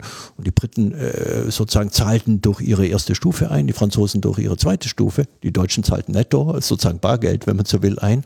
Äh, und dieses Fair Return Prinzip, das in der Raumfahrt so, äh, äh, ja, sozusagen so problematisch gewirkt hat, bedeutet eben, dann wollen wir möglichst viel wieder raushaben an Aufträgen für unsere nationale Industrie. Wir wollen, wir geben ein bisschen Geld rein, aber wir, wir wollen eigentlich schon gar nicht so richtig unser Wissen da reingeben. Das halten wir eigentlich hinter der Brandmauer, wenn immer es geht. Ja, und ähm, äh, also sagen die Europäisierung war eine sehr langsame und eine sehr verzögerte und äh, im Grunde eine kontrollierte. Und, und das, äh, das, der ganze Protektionismus, der da immer noch der ganze Protektionismus, ja, ja, also sozusagen die Intellekt, äh, die, äh, die, die, das geistige Eigentum möglichst zu kontrollieren, um, um, um die Zukunftsfähigkeit nicht, nicht, nicht zu europäisieren. Und sicherlich so. natürlich auch die, die, einfach die ja, Vorbehalte den anderen Ländern gegenüber, und mit denen man so viel Krieg äh, geführt hat. Auch so, das. Speziell natürlich Deutschland, aber auch, auch das. Auch die das. Franzosen und die Briten waren sicher auch nicht unbedingt immer und, grün. Und, und, dieses führte im Grunde zum technischen Scheitern äh, der ersten äh, europäischen äh, Phase der, der Raumfahrtintegration. Weil diese europäische Trägerrakete, die dann aufgesetzt wurde und die bezeichnenderweise ja, sogar programmatisch Europa hieß. Ja, also die hieß einerseits Eldo A, aber sie hieß eigentlich Europa. Ja? Also sozusagen, da wurde die Europarakete im wahrsten Sinne des Wortes an den Start gebracht ähm, und, äh, und scheiterte kläglich. Und sie scheiterte eben an dieser, an diesem sozusagen Nationalisierungsvorbehalt. Und, und ganz konkret zeigt sich das, und das ist eine so wunderbare äh, Geschichte, dass man sie immer wieder gerne erzählt. Sie, sie zeigte sich eben an dem ganz konkreten technischen Desaster, das also st äh, stattfand, äh, sich ereignete, als diese Testrakete zum ersten Mal in ihrer kompletten Größe am, äh, am Start war. Ja. Die, die erste Stufe äh, wurde mehrfach sozusagen getestet und es waren mehr Fehlschläge als äh, alles andere. Genauso die zweite. Und daraus hat man ein bisschen gelernt und dann hat man äh, endlich auch die dritte, also die deutsche Stufe dann mit draufgesetzt und den italienischen Satelliten und an den Start gebracht. Und äh, das, sah, also das war dann äh, 1970. In Wummerer dann. In Wummerer. Äh, und die, die, alle Hoffnungen richteten sich auf diese Rakete. Ja. Also Europa äh, zum ersten Mal neu zusammengebaut. Ready, ja, neu zusammengebaut im wahrsten Sinne des Wortes, integriert, tritt da, äh, tritt da an den Start und äh, schießt sich in die Zukunft der Raumfahrt. Und nach 62 Sekunden, sah zunächst mal erfolgreich aus, äh, explodierte die erste Stufe, ein paar Sekunden äh, später die zweite Stufe und dann die dritte Stufe. Und was war, was war der Grund? Der Hauptgrund war, dass äh, die Briten, das war Marconi, in diese dritte deutsche Stufe ihre Telemetrie einbauen mu mussten. Und die Deutschen hatten überhaupt gar kein, das war eine Blackbox, die sozusagen in der deutschen Stufe angebracht war. Und die Deutschen hatten keine Ahnung, was da eigentlich äh, sozusagen technisch vor sich ging. Ähm, und äh, insofern stimmte, stimmten einfach die, Ver die Verknüpfungen nicht, die Telemetrie äh, antwortete nicht aufeinander. Und, äh, und, äh, und das Ding explodierte, weil, ich sag mal, die Briten nicht mit den Deutschen sprachen. Oder weil, weil nicht alle dieselbe Sprache gesprochen haben. Weil nicht alle dieselbe ne? Sprache sp äh, sprechen wollten, durften im Grunde, äh, politisch vorgegeben. Erinnert mich so ein bisschen an dieses äh, Desaster, was war es, äh, eine Mars, was eine Mars-Rakete, äh, die äh, der Amerikaner, die letzten Endes daran gescheitert ist, dass an irgendeiner Stelle halt noch das imperiale Mars-System verwendet wurde und nicht das metrische genau. System so und dann genau. brach es auch auseinander. Ja, ja aber da war es sozusagen noch willentlicher. Das war jetzt nicht nur äh, sozusagen, weil man etwas nicht bedachte, sondern weil man das äh, a priori so konstruierte, dass, dass der eine nicht mit dem anderen mhm. spricht im wahrsten Sinne des Wortes. Ähm, und Schönes Bild. So Europa kann nicht funktionieren, wenn wir nicht eine nicht Sprache sprechen. Und, und vor allen Dingen kann es nicht funktionieren, wenn die Politik der Wissenschaft und Technik ständig reinredet. Ja? Mhm. Und das war die große ähm, sozusagen Lernkurve, die man durchlaufen musste und auf der sich dann sozusagen der Erfolg in der, äh, in der zweiten Phase europäischer Raumfahrt in den 70er und 80er Jahren aufbaute, dass man die ESA ganz anders konstruierte. Diese ELDO, äh, da gab es immer sozusagen den Vorbehalt der Politik, die, die, die entschieden, und die, die neudeutsch gesprochen Governance der, äh, der ELDO war politisch dominiert, während äh, dann die Governance der, der ESA sozusagen von der Wissenschaft, von der äh, letztendlich von der Autonomie der Wissenschaft und Technik äh, lebt. Ja, und das also man, man, man muss die Entscheidungshoheit wieder zurückgeben in, in wissenschaftliche und technische Hände, in das Management, äh, so wie sie die ESA heute aufgebaut ist. Dann gibt's sozusagen drüber den Ministerrat äh, der, der, der beteiligten ESA-Einrichtungen und die finanzieren und be besprechen die äh, politischen äh, Konstruktion, äh, nicht die Konstruktion, der, der politischen Konstruktion die Details, aber nicht die technischen Details. Das ist, das ist sozusagen in den Händen von Wissenschaft und Technik. Und das war die große Lernkurve. Ja, und das, und, und, und zweitens, dass dieses Fair Return Prinzip äh, nach Möglichkeit nicht, nicht, nicht greifen sollte, weil das immer wieder eine Repolitisierung von Wissenschaft und Technik bedeutet. Das heißt, dieses European Launcher Development Organization, diese ELDO, war eigentlich so der erste europäische Versuch und der ist eigentlich erstmal gescheitert, was dann vielleicht am Ende auch ganz gut war. Ja. Aber das ist ja dann im Prinzip für, sind ja die 60er Jahre, während ja die Amerikaner mit dem Apollo-Programm ihre großen Durchbruch äh, feierten und die Russen jetzt auch nicht ganz unerfolgreich waren, auch wenn es äh, erstmal nicht bis zum Mond gereicht hat waren die Europäer eigentlich im Wesentlichen mit sich selbst beschäftigt ja. und ähm, ja, haben eigentlich nichts äh, auf Kette bekommen. Also ja. wurde 62 einberufen, ging 64 dann erst so richtig äh, an Start und äh, dann halt eben dieses Desaster mit der Europa-Rakete, was dann 71 das letzte Mal ähm, stattgefunden hat oder beziehungsweise nicht stattgefunden hat und dann hat Europa gesagt, okay, alles klar, so funktioniert es offensichtlich nicht. Wir müssen das jetzt alles wieder neu genau. aufstellen. Und genau. das war ja dann im Prinzip die Geburt der ESA. Ja, das war die Geburt der ESA. Also nach diesem äh, vernichtenden Untersuchungsreport, wo alle sagen, okay, so, äh, wir sehen es jetzt wirklich auch auf der technischen Ebene, so kann es nicht weitergehen. Wir brauchen eine neue Konstruktion. Dann gab es einen sogenannten Package-Deal, äh, in dem man also die ESRO, äh, ESRO die funktionierte, weil da also da da war die Politik in der Weltraumforschung, äh, in der Satellitenmissionsplanung war die äh, Politik weitgehend außen vor. Da konnten die Wissenschaftler untereinander reden und und auch schöne äh, gelungene Missionen aufsetzen, die dann mit amerikanischen Trägerraketen geflogen wurden. Das funktionierte gut. Ähm, Und äh, das musste natürlich politisch ausbalanciert werden. Die äh, Briten hatten äh, ihre Interessen, die Franzosen hatten ihre Interessen, die Deutschen und so weiter und so fort. Und äh, das zu harmonisieren war ein ziemlich schwieriger Akt dann 1971, 72. Aber aufgrund dieses Desasters, ja, war man äh, sozusagen, das war der schlagkräftige Beweis, so geht's nicht weiter, wir müssen was Neues machen und wir müssen, wie gesagt, Verantwortung rückverlagern in die Wissenschaft. Und so wurde dann in diesem Package-Deal zwischen den Mitgliedsorganisationen Organisation, äh, die ESA aufgesetzt und äh, zu einer überlebensfähigen Organisation gemacht. Und dann, dann konnte das Ariane-Programm äh, gestartet werden. Wenn man jetzt, wir sprechen ja immer von Europa. So. Das damalige Europa war ja im Wesentlichen das westliche Europa.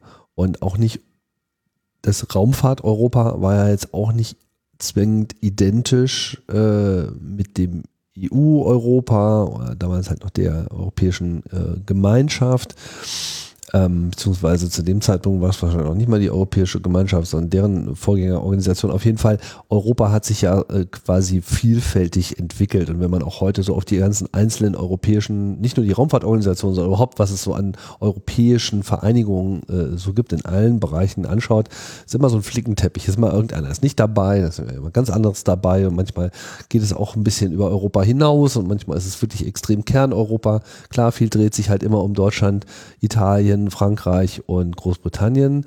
Aber ähm, wie war es denn bei der ESA? Also welcher europäische Gedanke steckte hier drin? Wer waren die treibenden Kräfte und wie hat man die anderen, warum hat man noch andere Länder dazugenommen? Ähm, ja, Sie haben recht, auch das Europa der Raumfahrt ist eines von der, ich nenne das mal multiple Geografien der europäischen Raumfahrtkooperation. Äh, da gibt's äh, das ähm, Europa der ESA und es gibt ein Europa der nordischen Kooperation, äh, Raumfahrtforschungskooperation. Es gibt bilaterale Kooperation, deutsch-französische Achse mit vielen ähm, äh, Projekten und da ist eines, wenn ich da so äh, auch äh, sozusagen antworten darf, dass ich so ein paar Geschichten erzähle, weil sie so instruktiv sind ja. ähm, und, und doch auch Ihre Frage beantworten, weil die zwei Haupttriebkräfte äh, der, der ESA und der Europäischen Raumfahrtkooperation, wie, wie wir sie uns vor Augen haben. Wenn wir an ähm, große Projekte denken, dann ist das Frankreich und Deutschland. Also sozusagen das kann, das Achsen Europa ist auch in der Raumfahrt sind die beiden äh, äh, Triebfedern, die sozusagen die zentrifugalen Kräfte der europäischen Raumfahrtkooperation immer wieder einfangen mussten und kontrollieren mussten durch die sozusagen Élysée-Achse äh, in den 70er und 80er Jahren äh, ganz im, im Speziellen drohte auch die ESA immer wieder auseinanderzufallen und es bedurfte dann auch sozusagen oberster politischer äh, Protektion und da musste der Bundeskanzler mit dem französischen Staatspräsidenten reden, um die ESA wieder zu stabilisieren. Können wir, gerade Mitte der 80er Jahre ist da so eine Phase, als das sogenannte Zukunftsprogramm der ESA in einem komplexen politischen Prozess stabilisiert werden musste und auf, auf die Schiene gehoben war, aufs Gleis gesetzt wurde. Wie sagt man, das eigentlich ein falsches Bild, passt alles nicht. Ähm, das, äh, da brauchte es po, äh, oberste politische Unterstützung und das war immer Frankreich und Deutschland. Also das ist schon, ist schon die Achse. Aber wie gesagt, wir haben auch ein Europa ein, äh, der, der, der nordischen, äh, der skandinavischen äh, Kooperation, äh, wo äh, äh, Norwegen äh, und, und Schweden und Finnland miteinander kooperierten. Und wir haben eben bilaterale Kooperationen, zum Beispiel eben Deutschland äh, und Frankreich äh, im Telekommunikationsbereich, die, die ersten Satelliten, die hier aufgesetzt worden sind. Das waren immer unterschiedliche Geografien der europäischen Raumfahrtkooperation. Aber nochmal, Deutschland und Frankreich sind die, sind die zwei äh, Achsenmächten äh, der, ja, der, der europäischen Raumfahrt. Äh, Zusammenarbeit. Ja, aber wie Sie sagen, es geht natürlich hinaus über das politische Europa. Da ist dann auch, äh, da ist dann äh, Österreich mit eingebunden und da ist, äh, wird die Schweiz eingebunden. Ja, und wir haben, wir haben es ja äh, gehört, da ist äh, sogar Australien zunächst mal eingebunden und dann ist Französisch-Guyana eingebunden. Also insofern geht äh, die äh, Geografie äh, Europas und des politischen Europas überhaupt nicht einher mit der der europäischen Raumfahrtkooperation. Und natürlich ist Europa immer wieder auch angewiesen auf die USA. Also die, sozusagen eine europäische Raumfahrt arbeitet sich ab an der NASA. will ein Gegengewicht gegen die NASA aufbauen, äh, wird aber immer wieder auch ähm, sozusagen zu einer Kooperation mit den USA gezwungen, sei es, wenn die europäischen Trägerraketen nicht funktionieren, sei es im Post-Apollo-Programm, äh, dann, äh, wo man äh, gemeinsam schon mal in Richtung Raumstation anfängt zu planen etc. Und dann, Sie haben es äh, genannt, gibt es natürlich das im Kalten Krieg das Gegenstück der Raumfahrtkooperation äh, östlicher äh, Manier sozusagen. Und das ist das Interkosmos-Programm, das die Sowjetunion aufgesetzt hat, um ihre Satellitenstaaten einzubinden in ein Kooperationsprogramm äh, mit, mit vielen, vielen äh, gemeinsamen Aktivitäten. Und jetzt äh, ist natürlich die Frage, was ist das für eine Kooperation? Wie können wir die heute, sagen wir mal jetzt aus der äh, Rückschau äh, betrachten? Ist das eine Kooperation auf gleichem Fuße, so wie sie doch bei der ESA im Wesentlichen herrschte, die Deutschen mit den Franzosen und Briten sozusagen auf Augenhöhe kooperierten? Äh, schon mit eigenen Interessen, aber es ist klar, jeder bringt sich dann doch äh, äh, zugunsten eines gemeinsamen Zieles ein. Äh, nein, das war natürlich in, äh, im Ostblock nicht der Fall, sondern da war die, die klare Suprematie der, der Sowjetunion, die die Regeln vorgab und die ihre Satellitenstaaten einband und äh, sagte, okay, ihr in der DDR macht das, ihr macht das Institut für Kosmosforschung, ihr macht die die die Kamera, die für für und und äh, äh die in, äh, die Tschechien so die Tschechoslowakei macht das und das aufbauend auf auf ihren Kernkompetenzen und so weiter. Also ähm, wir beschreiben das heute fast schon als sozusagen koloniale Kooperation, ja, sozusagen war moderner äh, Imperialismus oder Kolonialismus und die Sowjetunion ganz gab ganz klar vor, wer was zu machen hat und der Spielraum der äh, äh Comic-Con-Staaten, also Mitgliedstaaten dieses äh, sozusagen Wirtschafts- und Wissenschaftsverbunds im, im Osten, äh, der war gering. Und die USA, äh, die Sowjetunion war so klar der Treiber und derjenige, der alles vorgab. Aber trotzdem, Interkosmos ist sozusagen das osteuropäische Gegenstück Stück zur ESA im Westen. Jetzt war also die ESA geboren und äh, hatte natürlich das Ziel, besser zu funktionieren als vorher. Die Politik hat die Leine etwas lockerer gelassen, hat gesagt, okay, Wissenschaft, da mischen wir uns jetzt mal nicht so äh, ein, kooperiert ihr mal fleißig, äh, aber wir müssen jetzt ja auch mal äh, Ergebnisse erzielen. Also da, sicherlich auch für das ganze Geld, was da reingegeben wurde, wollte man natürlich dann Erfolge auch sehen.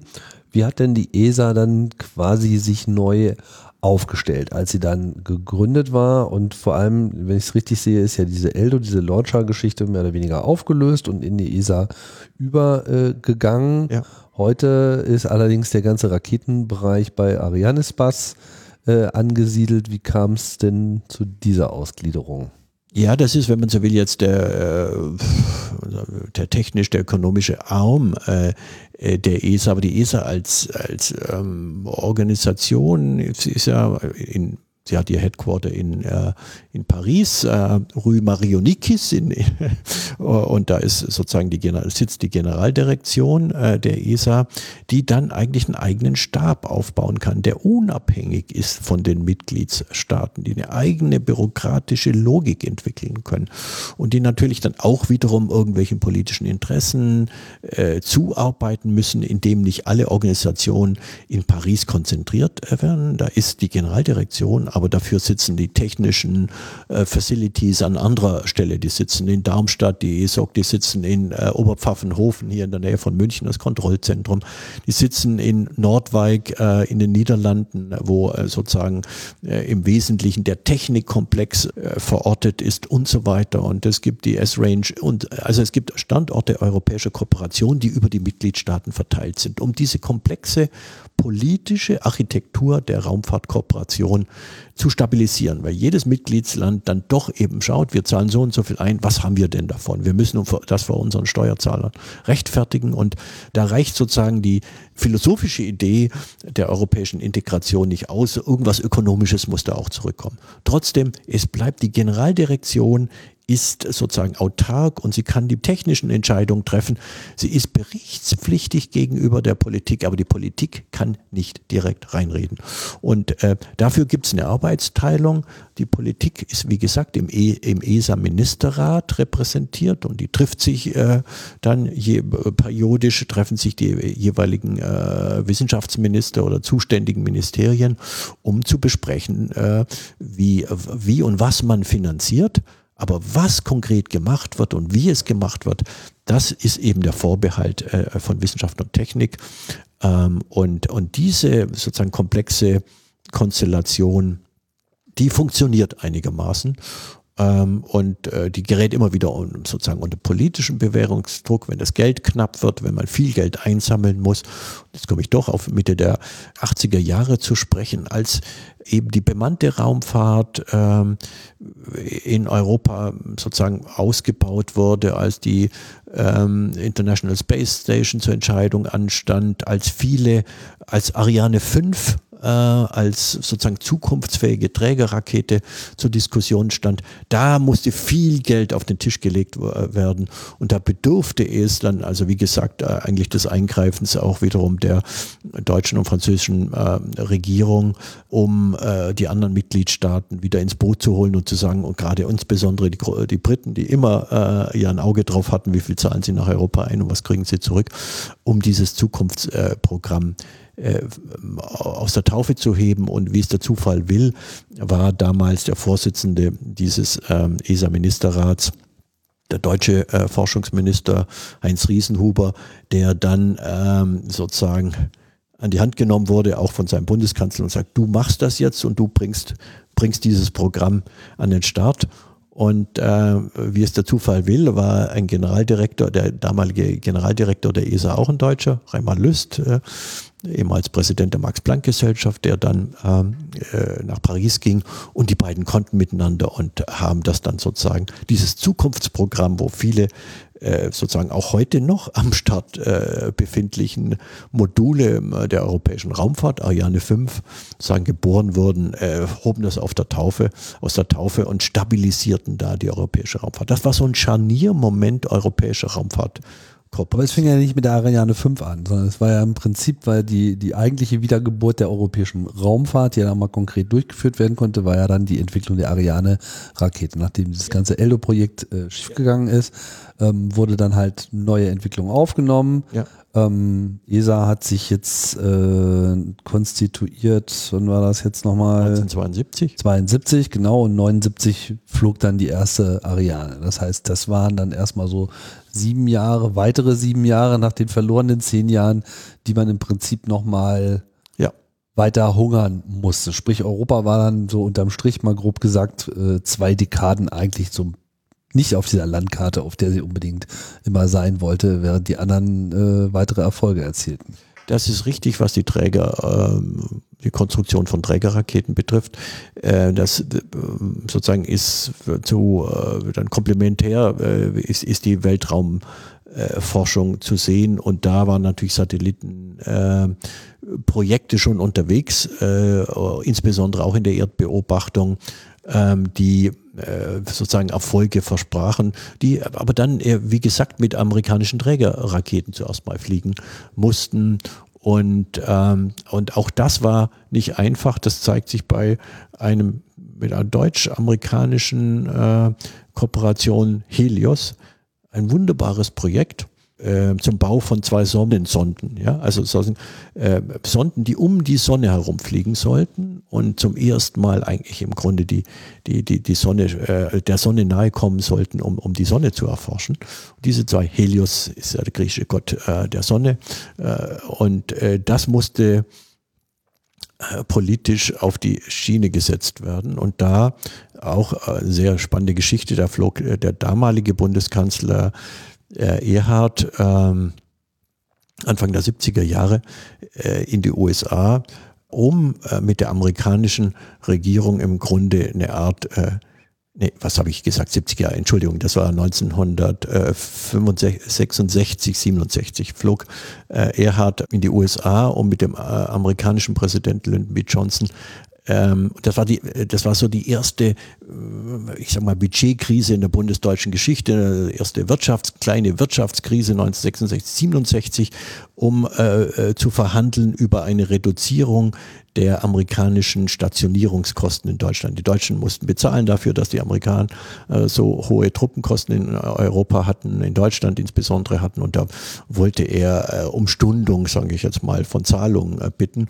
Und Lyndon B. Johnson ließ ihn völlig auflaufen und bot ihm an, naja gut, wir können mit euch eine Raumfahrtkooperation machen. Was, was haltet ihr da davon, wenn wir euch dieses anbieten? Wir machen gemeinsam ein, ein Experiment der Sonnenforschung. Und dann kam also ein ziemlich frustrierter Bundeskanzler zurück und brachte das im Gepäck mit. Die deutschen Raumfahrtingenieure freuten sich und bauten das. Es flog dann 1975 beide, beide Satelliten, ähm, waren sehr, war eine sehr erfolgreiche Mission und das, äh, das Schwingungsmodell, also wenn man so will, das Objekt, das am nächsten dem Original kommt, steht heute in der Raumfahrtausstellung des Deutschen Museums. Äh, aber es zeigt einmal mehr, wie, wie, politisch äh, verknüpft dann doch Raumfahrtprojekte sind und immer wieder abhängig sind von, äh, von Interessen jenseits wissenschaftlich-politischer Logiken. Und äh, nochmal, äh, deswegen dauerte das auch länger in, in Europa, um, um diese europäische Raumfahrt immer wieder da äh, sozusagen äh, kontrollieren zu können und, äh, und, und, und die, die politische Umarmung und Einhegung möglichst äh, einzudämmen. Aber Sie haben es genannt, ähm, äh, äh, äh, europäische Trägerraketen, Ariane, bis sich die Ariane-Familie von Trägerraketen mal wirtschaftlich, nicht nur wirtschaftlich, sondern auch technisch bewähren konnte, dauerte einige Jahre. Und insofern sind diese Satellitenmissionen sozusagen vorausgeeilt und haben zunächst mal gezeigt, was eine europäische Raumfahrtkooperation kann, bevor ähm, die Ariane-Familie an den Start ging. Also ich meinte ja so, dass, dass quasi äh, diese verlorene Zeit dann mehr oder weniger mit dem Start der Rakete dahingehend endet, als dass man eben eine klare Vision auf eine eigenständige Raumfahrt hatte, selbst wenn man natürlich viele Kooperationen macht. Die Zeit dazwischen, die mit Satellitenentwicklung genutzt wurde, hat ja dann auch letzten Endes der ESA die Nischen quasi äh, eröffnet, die sie heute ja auch noch wunderbar genau. äh, füllt. Also während natürlich die Amerikaner bei so den Deep Space und Mond-Explorationen äh, ja. lange Zeit ganz vorne waren, die Russen natürlich auch, blieb dann quasi für die ESA dann so die Erde übrig und man hat sich genau. so diese Low-Orbit-Missionen ausgesucht und heutzutage ist natürlich die Erdbeobachtung so ein großes, wichtiges Feld für die ESA geworden und hat natürlich auch als solche eine extreme Bedeutung, sodass es dann langfristig auch nicht unbedingt alles von Nachteil war sehr gute Interpretation, die zeigt, dass äh, äh Europa da also auch die Zeichen der Zeit nutzte. Ja. Die 70er Jahre sind die Jahre auch der Entdeckung der, der Umweltprobleme. Äh, 1973 äh, Club of Rome, äh, äh, Limits to Growth etc. Also die formierende Umweltbewegung, äh, die, die dann sozusagen ja auch sich zeigt in den in der Erdbeobachtung, in den Umweltmissionen äh, und da ist Europa führend geworden und hat sozusagen aus, ja, wenn man so will, aus der Not heraus ein eigenständiges Profil entwickelt und also insofern sind diese verlorenen Kosten dann äh, doch in sozusagen in ein, eine erfolgreiche Lernkurve überführt worden und haben Europa gerade in, im, im Bereich der Weltraumforschung nach vorne gebracht. Wo es ja dann richtig gut lief, war ja dann eben die, die Ariane Rakete oder die, äh, die Serie von äh, Ariane äh, nachdem man es erstmal geschafft hat, überhaupt zu starten, sich vor allem auch so ein ja, ich glaube, sehr extrem beneidenswerten Startplatz geschaffen hat mit Kourou. Das ist natürlich einfach mal so der beste Ort, den man so äh, auf dem Planeten so finden kann für einen Startplatz, weil er einfach mit Abstand derjenige ist, der am nächsten zum Äquator ist und von daher die Wucht der äh, Erde am besten mitnehmen kann, was ja eine ganze Menge Sprit spart, etc. Ähm, das macht auf mich so den Eindruck, als ob hier dann auf einmal alles sehr gut zusammengelaufen ist, dass diese ganze europäische Kooperation gut funktioniert hat, dass man äh, die Ressourcen irgendwie klug genutzt hat, weil die Ariane 5, die ja in gewisser Hinsicht so bis heute noch am, am Ende dieser Entwicklung steht, auch ja. wenn wir jetzt kurz, theoretisch zumindest kurz vor der Ariane äh, 6 sind, ja die ja dann so über zwei Jahrzehnte einfach auch bewiesen hat, jetzt nicht nur eine sehr leistungsfähige Rakete zu sein für die damaligen Verhältnisse, sondern vor allem auch extrem zuverlässig. Also das einfach, während die russische Raumfahrt ähm, so die Auswirkungen der 90er Jahre nicht so gut verarbeitet bekommen hat und ja eine, eine Serie von Kleinstkatastrophen äh, aneinander, äh, hintereinander gelegt hat, die Amerikaner sich lange Zeit von ihrem Space Shuttle äh, nicht so richtig äh, erholt haben und ihre Prioritäten wieder neu ordnen äh, mussten. Das war ja dann im Prinzip eigentlich so die Phase, wo Europa dann seine Kraft auch voll ausspielen konnte und sich so seinen Platz äh, den Platz auf der Landkarte jetzt aber auch wirklich mal mit einem dicken Edding äh, markiert hat. Das ist, das ist alles richtig, vielleicht äh, mit der äh, kleinen Einschränkung, dass die, die russische Raumfahrt äh, schon auch gezeigt hat, dass sie robuste Technologie äh, machen kann. Vielleicht keine advanced äh, oder keine, keine äh, besonders innovativen, fortgeschrittenen Technologien, aber sehr leistungsfähige, sehr robuste, äh, äh, wie sagt man da, das, das, das, das gutmütige Pferd, äh, das es schafft, äh, da sozusagen klassische ja, die Sojus hat, zu machen. Hat, ja. so, hat auch gut gehalten. Ja, hat Sojus hat ge gehalten und äh, hat dann natürlich auch sich schon ein, ein auch nach der äh, Transformation, also nach Glasnost etc., sich schon auch ein, ein, ein Platz ähm, äh, am Markt der Trägerraketen gesichert. Ja, und Aber trotzdem gab es ja diese, diese Phase, wo dann wirklich sehr viele Missionen richtig, richtig. Äh, verloren gegangen sind, Mars-Missionen, die nicht geklappt haben, das teilweise auch Orbit nicht erreicht haben. Das gab es auch am Startplatz explodiert. Also es ist eigentlich so die, die volle Kette, die man äh, die volle Kette. nicht haben will, während halt in Europa eigentlich so über zwei Jahrzehnte lang alles einfach lief. So Ariane startet, man konnte die Uhr danach stellen, äh, ja. die kam irgendwie pünktlich hoch und es gab äh, selten Probleme. Es gab selten Probleme, so ist es. Und ich, ich glaube, dass äh, ja, das ist ähm, schon so zu sehen, dass das die Auswirkungen sind dieser Lernkurve, ja, dem, äh, sozusagen die Lessons learned, äh, wie gesagt, mit, mit vielem Geld, das äh, versenkt worden ist äh, und das den europäischen äh, Steuerzahler Geld gekostet hat, aber man hat daraus die richtigen Konsequenzen gezogen und äh, hat die ähm, die adäquaten ähm, Technologien aufgesetzt und es tatsächlich geschafft, dieses schwierige Management, und ich glaube, das ist die spezielle Herausforderung, Management von komplexen Raumfahrtprogrammen in den Griff zu bekommen. Ähm, wir, äh, wir reden vom Apollo-Programm, ähm, das so als Erfolgsgeschichte dasteht äh, und vergessen dabei, dass, wenn ich nochmal auf Werner von Braun zurückkomme, dass das amerikanische Apollo-Programm äh, Mitte der 60er Jahre im Grunde fast äh, scheitern äh, zu scheitern drohte daran, dass im Grunde Werner von Braun seine Peenemünde-Idee überzogen hat und in das Apollo-Programm implantieren wollte und äh, nicht realisieren wollte, dass er völlig überfordert war mit seiner Idee, alles unter einem Dach. Er hat seine paar tausend äh, Peenemünder, die ihm sozusagen zuarbeiten und alles noch kontrollieren und mit denen macht er die Apollo ja, und, oder die, die Saturn V. Das konnte überhaupt nicht funktionieren und scheiterte.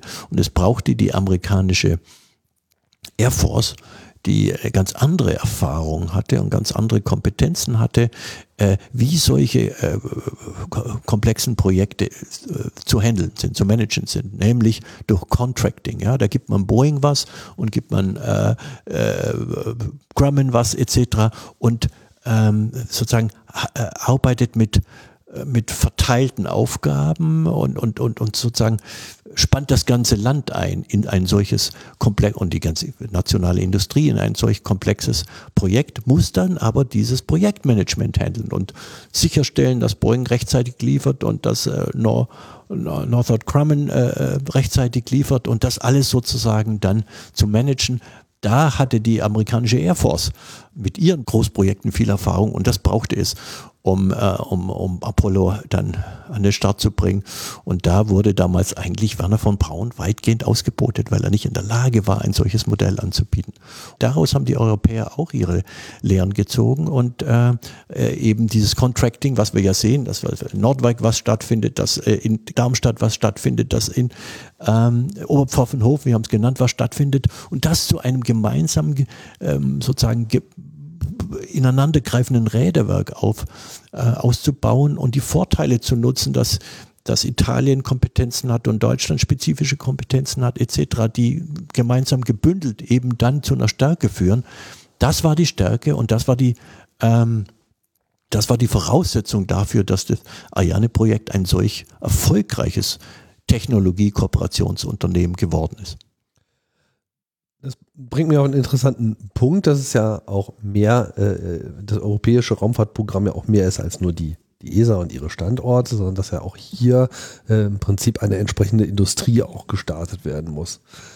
Ähm, gibt ja auch noch ein zweites Erfolgsprojekt europäischer Natur, das äh, Airbus-Programm und IADS, der große Konzern, der daraus hervorgegangen ist, äh, spielt ja auch in der Raumfahrt heute im Satellitenbau eine, eine große Rolle, ist auch nicht der einzige Player, ja. Äh, aber es ist halt auch über die Zeit gelungen, auch eine Industrie heranzuziehen, genau. die in Europa auch in der Lage ist, eben nicht nur ja, also man hat nicht nur eine Organisation, die Missionen planen kann und Anforderungen machen kann, Instrumente bauen kann, sondern es müssen halt auch die Satelliten gebaut werden, ähm, die letzten Endes äh, erfolgreich diese Missionen ausführen.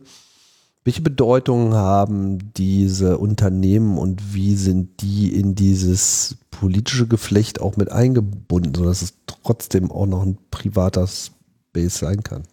Ja, das ist eine äh, schwierige Frage, wo es gar nicht so viel Forschung dazu gibt. Also gerade auch die Europäische Industriekooperation, ähm, die äh, sowohl jetzt was Airbus betrifft, ähm, als auch was ähm, Ariane Spass betrifft, ist, da, äh, ist noch wenig, wenig dazu bekannt, äh, was da die, die Problemlagen waren und da was sozusagen, wie diese Integration auch tatsächlich funktioniert hat unter unternehmerischen Vorzeichen. Ich will mal ich will mal so ein bisschen antworten, indem ich ausweichend antworten, indem ich nochmal das Gegenbeispiel zeige, nämlich wie Raumfahrtmanagement in Deutschland funktionierte oder auch nicht funktionierte, um zu zeigen, welche Voraussetzungen eigentlich für Erfolg bestehen müssen.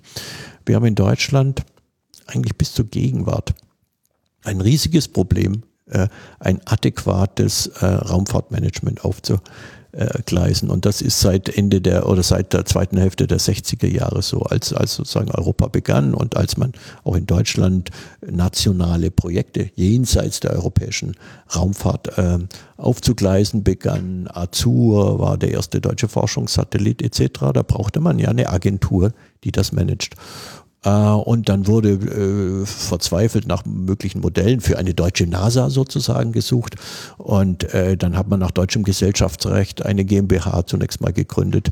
Die hieß dann Gesellschaft für Weltraumforschung. Und da gab es zwei Teilhaber, der, der Bund als Mehrheitsgesellschafter und eine Privatperson, ein Banker, der der äh, zweite Gesellschafter war, ein heillos gescheitertes äh, Projekt. Da wurden dann Beamte eingestellt, die also Raumfahrtmanagement betreiben sollte.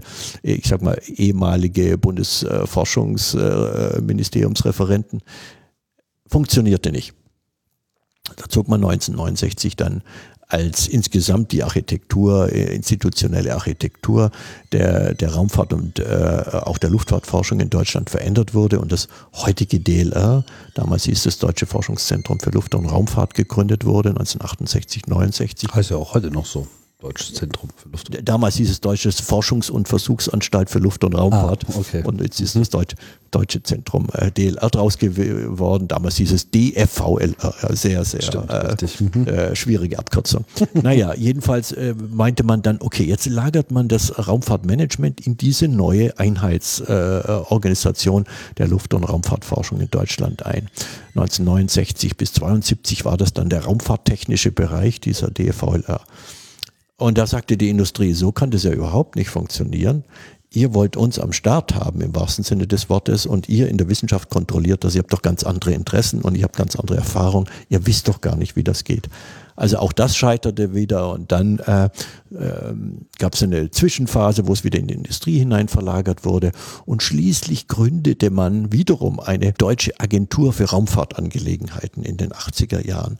Und das waren wiederum eher äh, sozusagen Beamte, die also dann Raumfahrtmanagement betreiben sollten, hat man tatsächlich einen ehemaligen Referenten aus dem Bundesforschungsministerium geholt, der dann also der Präsident dieser DARA, Deutsche Agentur für Raumfahrtangelegenheiten, war wieder heillos gescheitert. Die Industrie war nicht mit einverstanden äh, über diese verbeamtete Struktur des Raumfahrtmanagements. Dann hat man die wieder abgewickelt unter hohen Kosten. Dann hat es wieder zurückverlagert in das heutige DLR hinein etc. Also das waren viele Versuche, gescheiterte Versuche, adäquates Raumfahrtmanagement in, in äh, Wirtschaft und Wissenschaft äh, zu integrieren und mit der Politik als Finanzier sozusagen hinzustellen.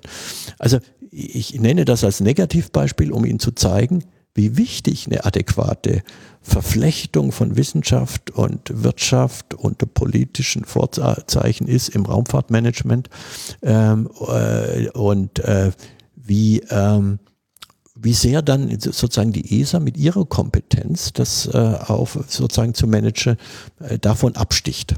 Und dieser, nochmal, diese Erfahrung, diese Erfahrung, die war schwärzlich, Anfang der, in den 60er Jahren, aber dann hat man die Konsequenzen gezogen, hat es richtig, hat es adäquat auch unter Nutzung der industriellen Kapazitäten äh, aufgesetzt. Und hinzu kommt natürlich, dass sich auch die europäische Raumfahrtindustrie äh, aus sich heraus europäisierte, sozusagen in der richtigen Erkenntnis, äh, dass äh, der Markt in dem Bereich zu klein ist, um für Unternehmen erfolgreich äh, auf nationaler Ebene äh, arbeiten zu können. Auch da braucht man sozusagen ein, ein, ein, eine Bündelung europäischer Interessen und vor allen Dingen Ressourcen und Kapazitäten, um am Markt bestehen zu bleiben.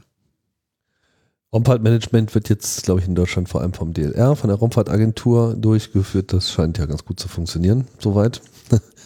Ja, nach, nach vielen, vielen, vielen äh, Anläufen, sozusagen. Anläufen, genau. Und äh, da irgendwann mal, glaube ich, hat man es geschafft, äh, dann doch sozusagen an einem Strang zu ziehen und, äh, und, äh, und das adäquat aufzusetzen und sozusagen die, die äh, NASA in, äh, auch in Deutschland irgendwie hinzubekommen.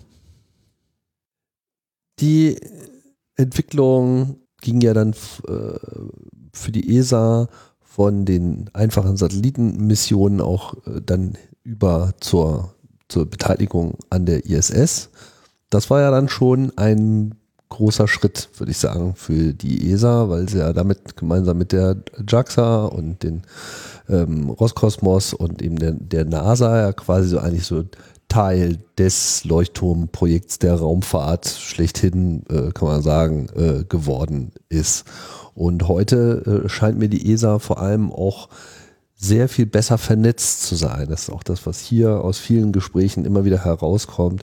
Die Amerikaner machen immer alles gerne, äh, also kooperieren natürlich auch bei vielen Sachen, äh, nicht nur mit der ESA, ganz klar, aber haben zum Beispiel zu den Chinesen eine gewisse äh, Distanz und bei den Russen ist, äh, ich sagen, it's complicated so, ja. Also klar, bei der ISS ist man noch zusammen, aber es gibt viele Berührungsprobleme. Und ich habe immer so den Vorteil, dass Europa äh, aus dieser zweiten Reihe heraus, aus die sie gestartet sind, aber auch eben mit den eigenen Erfahrungen dieses interkulturellen Mischmaschs, das Europa halt einfach immer noch ist, in gewisser Hinsicht so eine Resilienz entwickelt hat, aber auch so eine, so eine Fähigkeit entwickelt hat, dann doch diese globale Vernetzung auch mehr in sich hineinzutragen und damit kooperativer nach außen zu wirken. Das ist lässt sich das irgendwie bestätigen oder das lässt sich bestätigen. herauslesen? Das lässt sich bestätigen und ich glaube, da ist in der Tat die Stärke Europas äh, besteht darin, dass sie transnational äh, agieren und aus der Umklammerung der Politik stärker, selbst stärker heraustreten, als das in den USA ist. Die NASA sitzt am Ende doch, äh, hängt am Gängelband der Politik. Ja, sie ist abhängig von, von äh, Kongressbudgets. Jedes Jahr muss das NASA-Budget, äh, wie wir es jetzt auch dieser Tage wieder äh, erleben, wo von einem Shutdown äh, in, in den USA die Rede ist, neu genehmigt werden. Also der Kongress kann die NASA gängeln, wie er möchte. Und auch die ich sag mal, die äh, Proliferationsproblematik und die, die, die, die, die Intellectual, äh, Intellectual Property Problematik ist in den USA so, dass, dass äh, die amerikanische, äh, der sozusagen Vorbehalt, äh, Wissen, in internationale Kooperationen hineinzugeben, äh, immer da ist, ja, und, und man genau schaut, mit wem man äh, zusammenarbeitet und dass äh, die Kontrolle am Ende in den USA bleibt.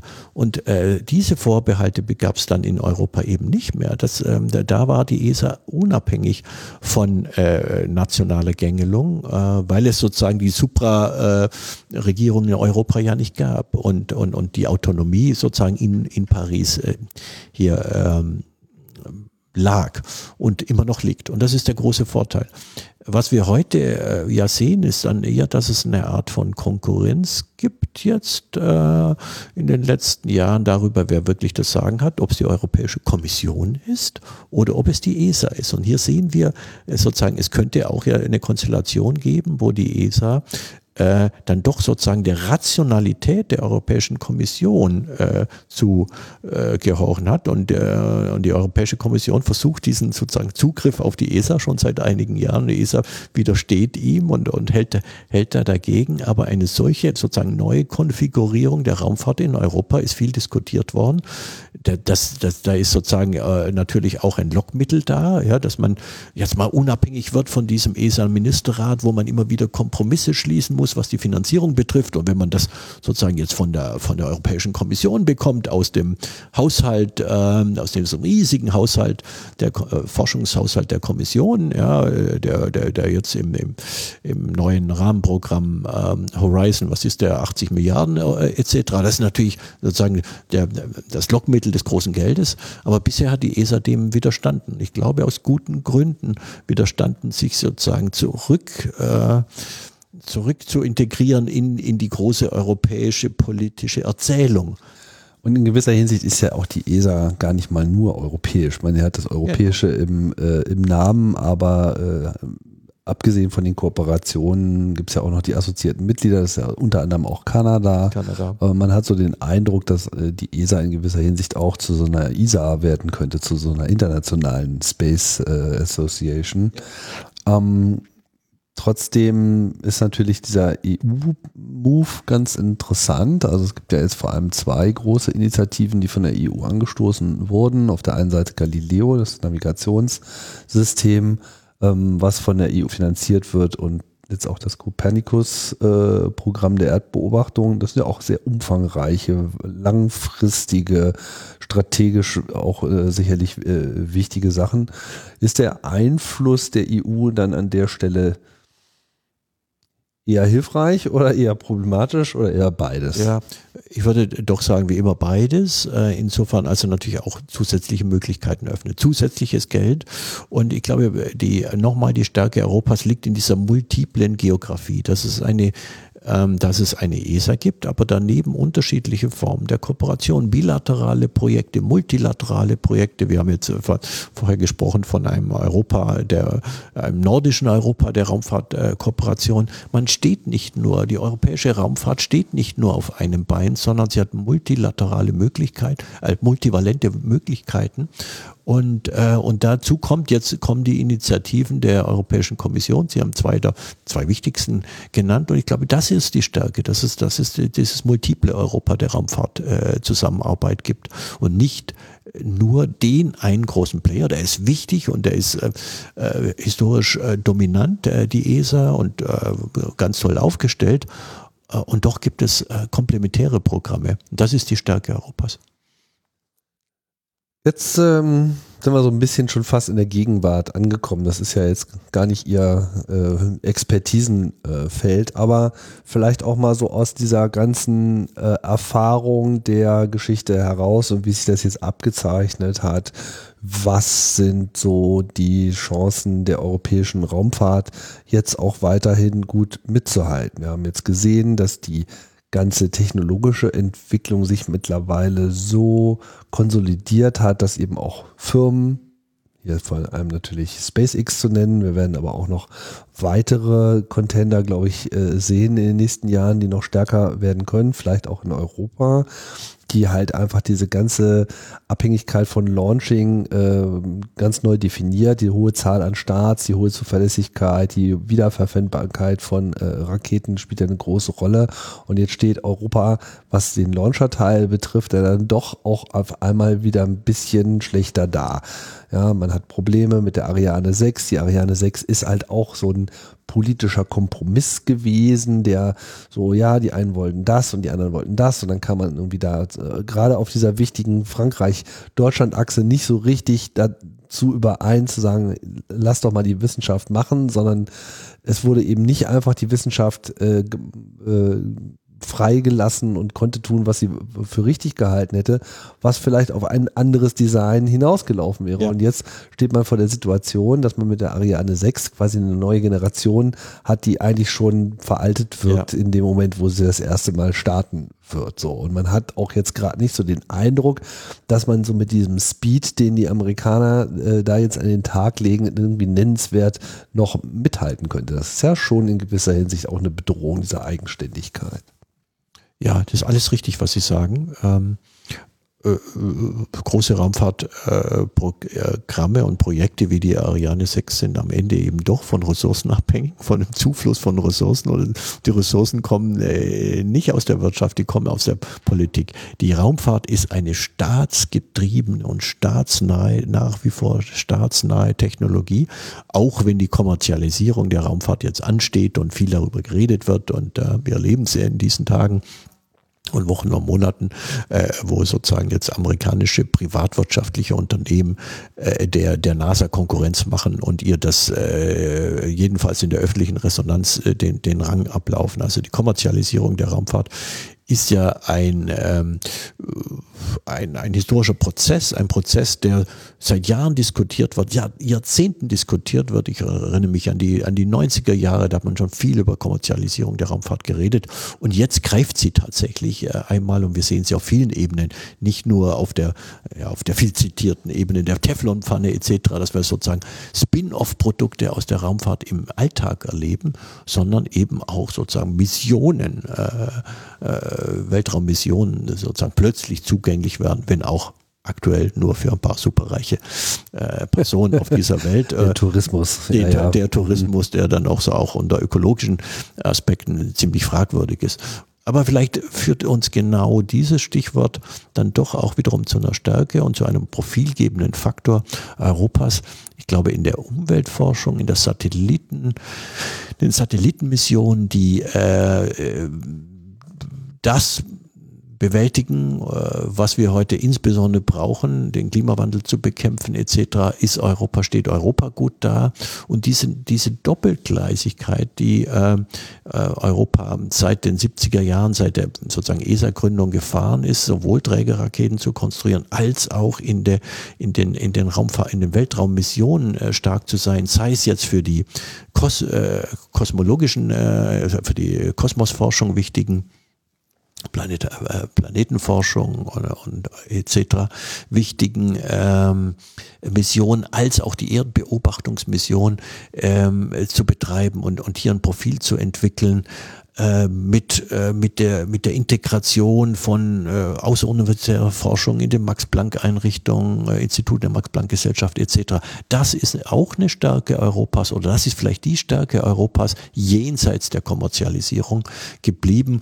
Und ich denke, äh, in, in der jetzigen Konstellation, äh, ja, sozusagen Transformationskonstellation, in der wir uns sind, nämlich uns sozusagen im Zeitalter des Anthropozäns mit planetaren Perspektiven bewegen zu müssen, hin zu äh, der, der, der Lösung der großen ähm, planetaren äh, Probleme, Klimawandel etc., Biodiversitätsmonitoring, äh, ist die ESA gut aufgestellt und ist Europa gut aufgestellt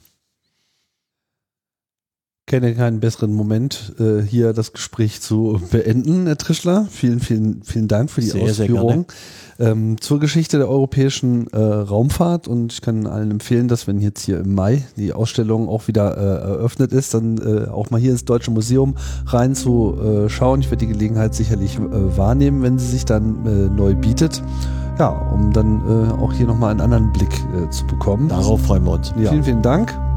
Und vielen Dank fürs Zuhören bei äh, Raumzeit. Ihr wisst, bald geht's wieder weiter. Bis dahin sage ich Tschüss bis bald.